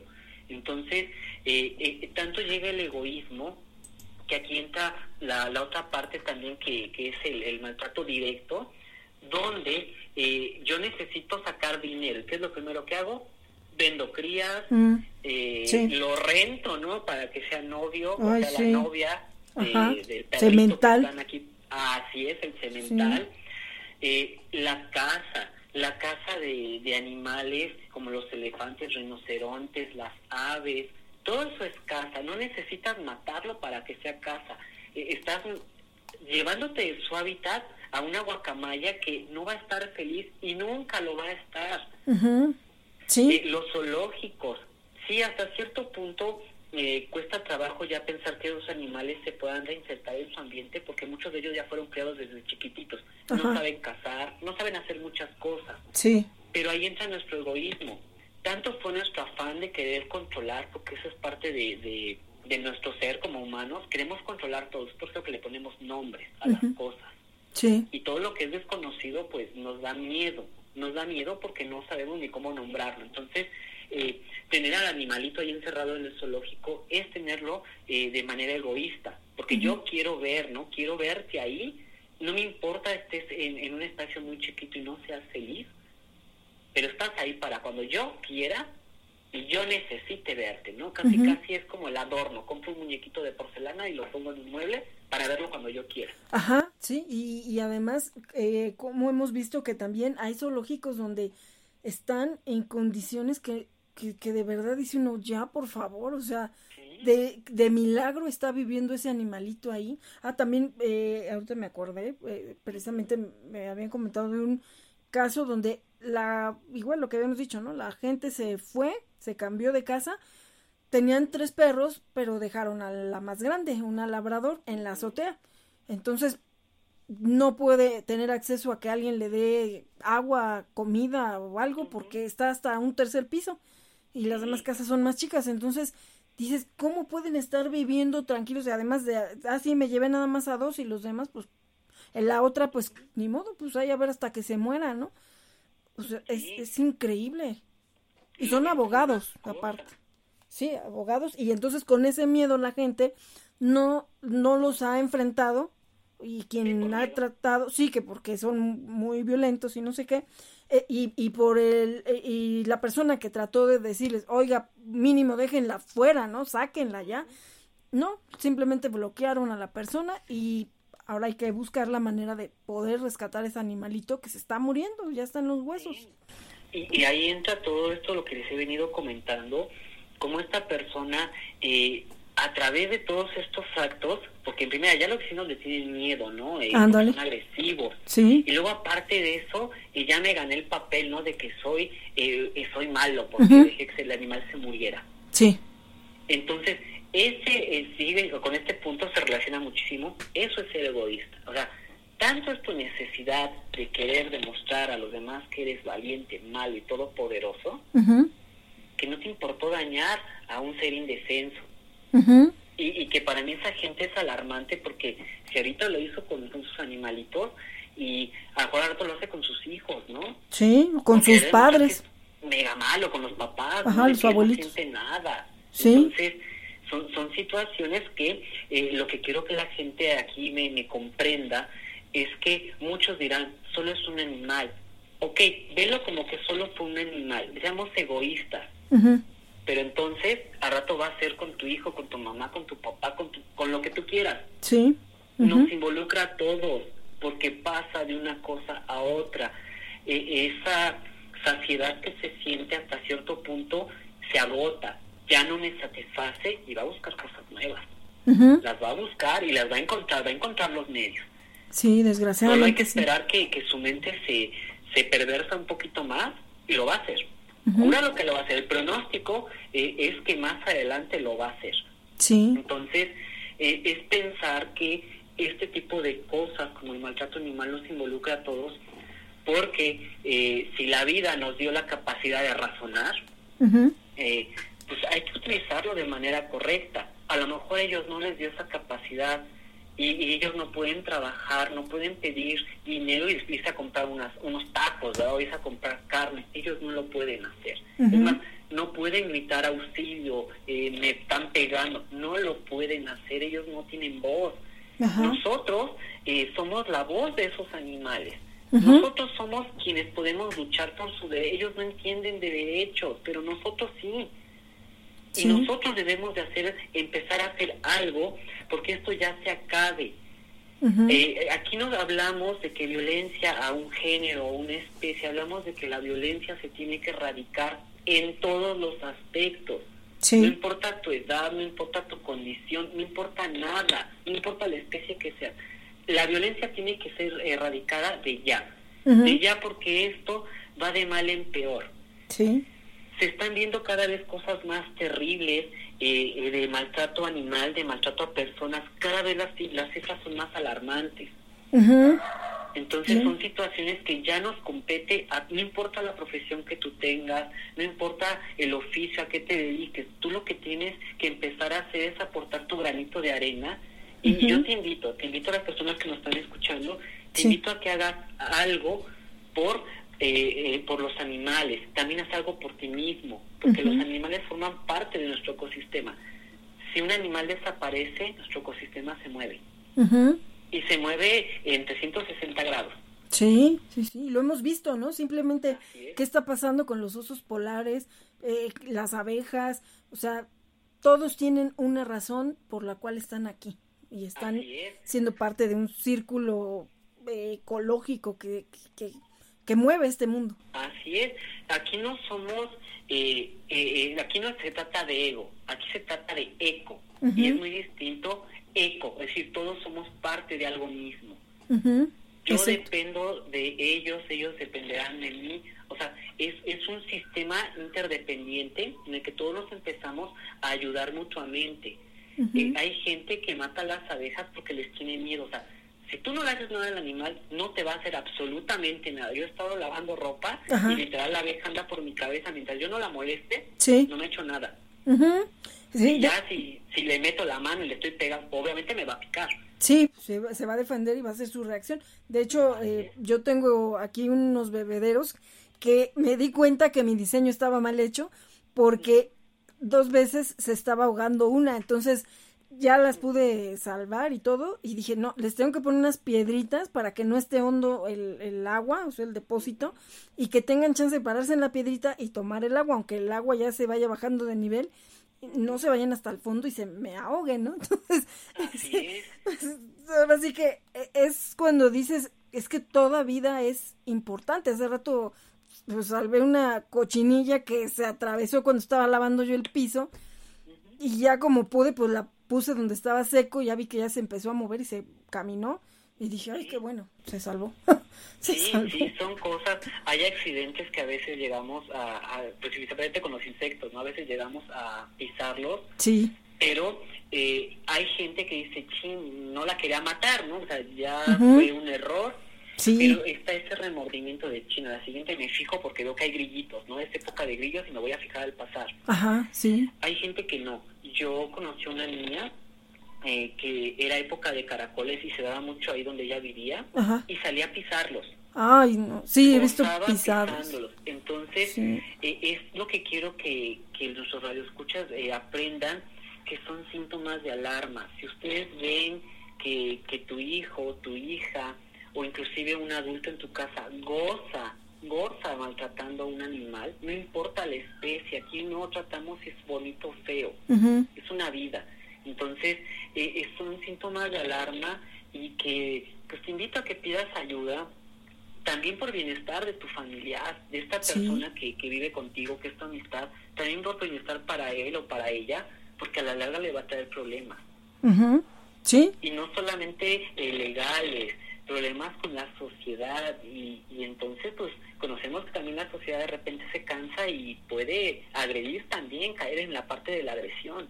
sí, ya lo hemos vivido y, de, y también incluso eh, gente que a su propia familia en esa enfermedad que tienen o, en esa, eh, pues sí, psicosis, no sé, eh, cómo han matado incluso a sus padres. O sea, no solamente el, ya el hecho de, ah, pues sí, el animal, ya el perro, el, gato, lo que teníamos en casa.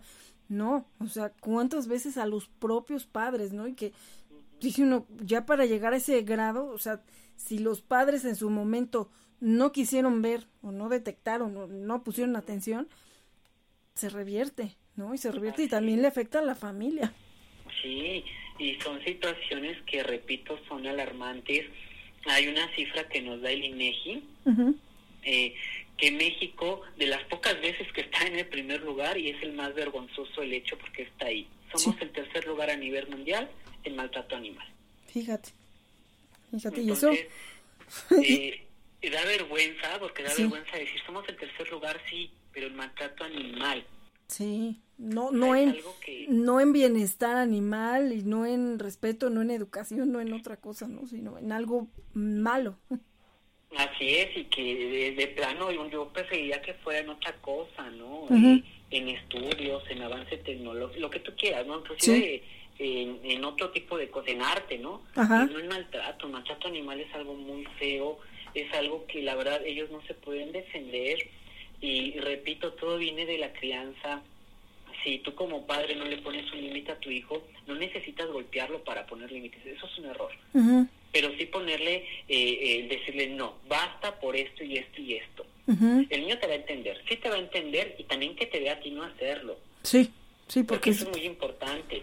Eh, como mencionabas tú al principio, a veces eh, maltratan las plantas y los papás como si nada, o sea, no pasa nada. Entonces el niño crece con esa ideología y pues al rato no respetan a nadie, a nadie te van a respetar, porque están acostumbrados a no tener límites. Y ya que alguien se los ponga, pues eh, piensa también en esa criatura, no siempre va a ser un niño. Hoy es un niño, hoy fue un juego de niños, como mucha gente lo quiere ver. No toda la vida va a ser niño, va a ser un adulto. Y, al rato, pues, la regla que le ponga no le va a gustar y no va a aguantar. Sí, sí, porque, digo, todos nos tenemos en algún momento que sujetar a una norma. Simplemente, si tú quieres ser eh, o tener un ingreso, pues digo, a menos que te dediques a algo malo, delincuencia, pero te tienes que sujetar a las reglas de tu trabajo, ¿no? De tu empresa o de donde estés con tu jefe y que de repente, y también se ha dado, cuántas veces, ¿no? Alguien eh, de pronto, pues, porque nunca le gustó poner reglas, atacan a, allí en el trabajo a los jefes, a los compañeros, los niños en la escuela, ¿no? Cuántos, que ahorita también fue un tema recurrente, desgraciadamente, de niños que iban con armas a la escuela. ¿no? Y soltaban balazos. de ellos ya tenían antecedentes de maltratar a los animales.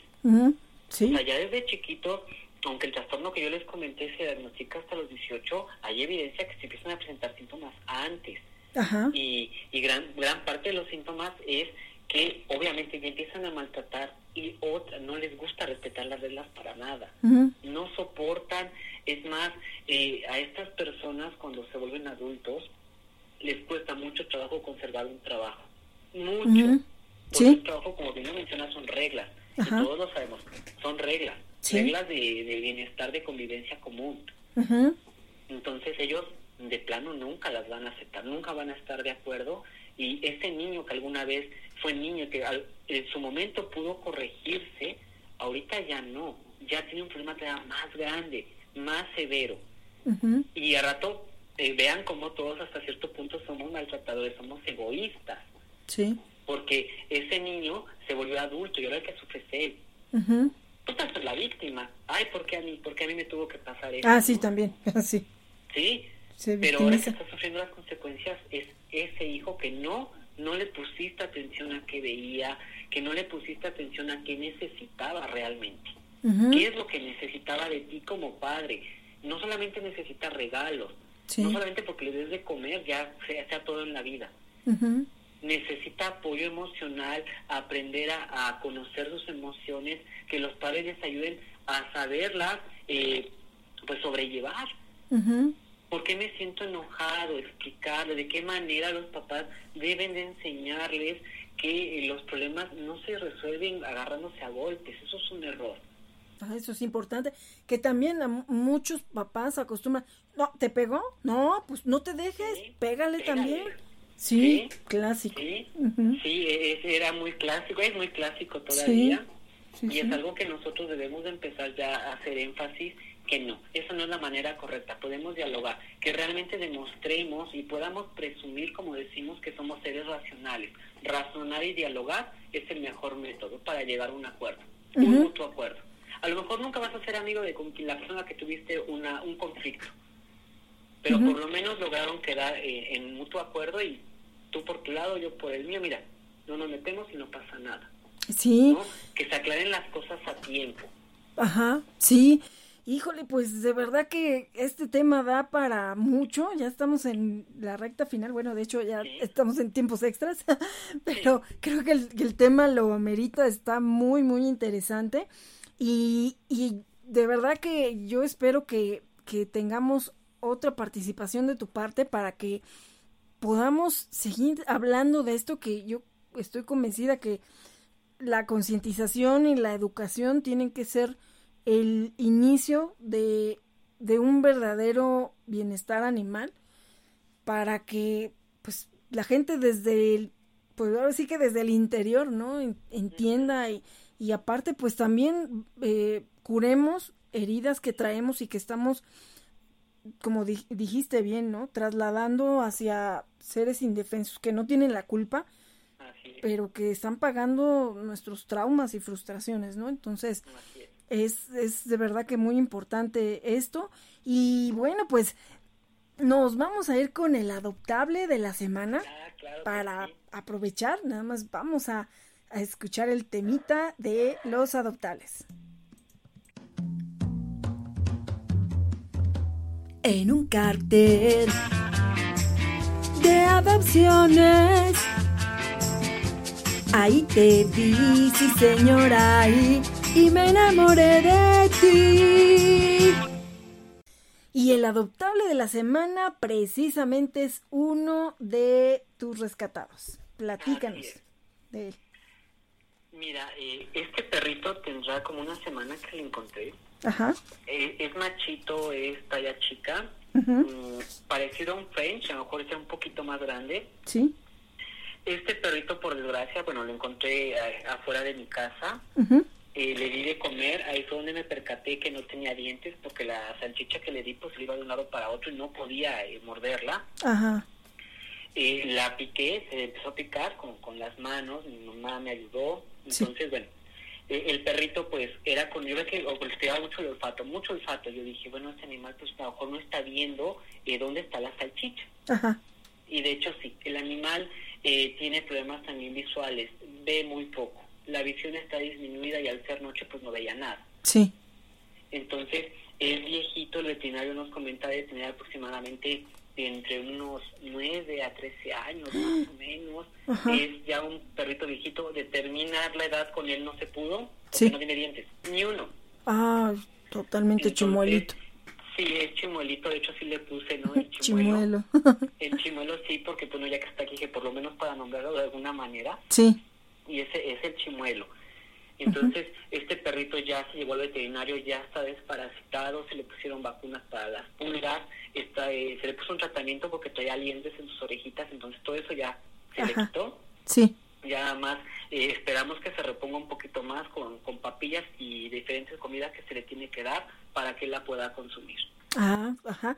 Eh, pues sería una adopción especial, de verdad, para quien quiera darle su corazón a un, pues un viejito que de verdad son tan lindos y a veces, eh, pues la gente dice, no, pero es que cómo voy a sufrir porque ya le queda poco de vida. Créanme que el tiempo que les quede de vida nosotros los podemos disfrutar enormemente. Son, tienen sus ocurrencias, este, ay no, bueno, es tan, tan padre tener a, los viejitos, más cuando ves, eh, no sabes cuántos años estuvo sufriendo en la calle y todo lo que haya pasado, pero si tú le puedes dar los mejores años de su vida, pues ahora sí que no hay que limitarnos por la edad, todo el mundo luego busca cachorros, pero de verdad, volten a ver a los viejitos que también necesitan, en este caso, no lo va a entregar hasta que esté pues ya recuperado, que esté en mejores condiciones, pero de verdad que también van a encontrar un muy, muy buen compañero de vida con Chimuelo.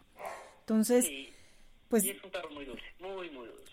Vamos a estar poniendo por ahí también la foto de Chimuelo en, en, la, en la página en, y en mis redes sociales para que lo puedan conocer y también irse, ir, ir siguiendo su, eh, su rehabilitación.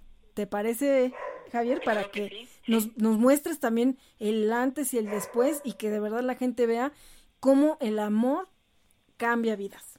Hace maravilla, hace maravilla. Sí, pues te agradezco mucho, de verdad que me encantó el platicar contigo, el que nos hayas compartido tantas cosas que, que pues bueno, a veces no tomamos conciencia y que yo espero que, que todos podamos ir notando ahí o bueno, anotando y viendo qué focos rojos hay cerca de nosotros para que podamos actuar antes de que sea demasiado tarde. No, pues muchas gracias a ti por invitarme. Para mí fue un placer, encantado de poner mi, mi granito de arena a esta causa tan buena que muchos de nosotros realizamos. Y el día que tú me indiques, con gusto vuelvo a estar contigo transmitiendo y pues yo encantado, estoy más puesto con calcetín. Pues perfecto, igual y estamos haciendo por ahí algunos videitos, que es mi idea también, hacer pequeños videos y, carteles de concientización con la información que vamos recopilando de todos nuestros invitados, que siempre es muy valiosa.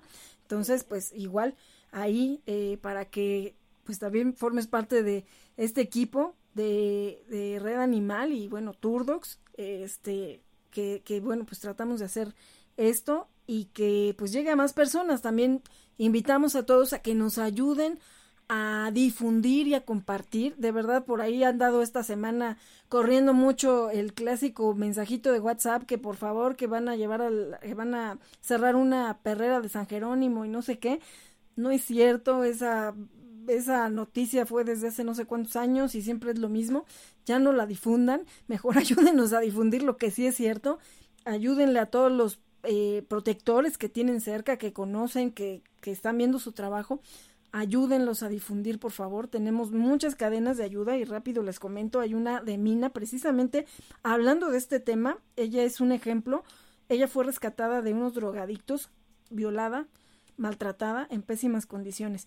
Eh, su, su protector y rescatista la adoptó y estaba desesperado porque pues igual como muchos ahorita no, no tiene empleo, no tiene ingresos y Mina ya tiene dos años con él, pero tiene displasia de cadera tiene un tratamiento que empezó, pero ella, él ha visto que se ha sentido más mal, entonces su desesperación es porque necesita hacerle unos estudios y estamos pues haciendo una cadena de ayuda para poderle hacer los estudios de sangre y que pues pueda tener por lo pronto su, su medicina y bueno pues las consultas que necesita con el médico. Ahorita agradecemos de verdad a las personas que se han sumado, personas que, que dan sin, sin esperar nada a cambio y además sin conocer a, en persona, ¿no? A, quien está solicitando la ayuda y esto es de, de lo que tratamos de hacer aquí en Red Animal para poder salvar sin que digamos, pues es que no, yo no tengo dinero, yo no tengo, pero sí podemos compartir sí podemos apoyar a lo mejor. De hecho, vamos a hacer una rifa porque también agradezco mucho.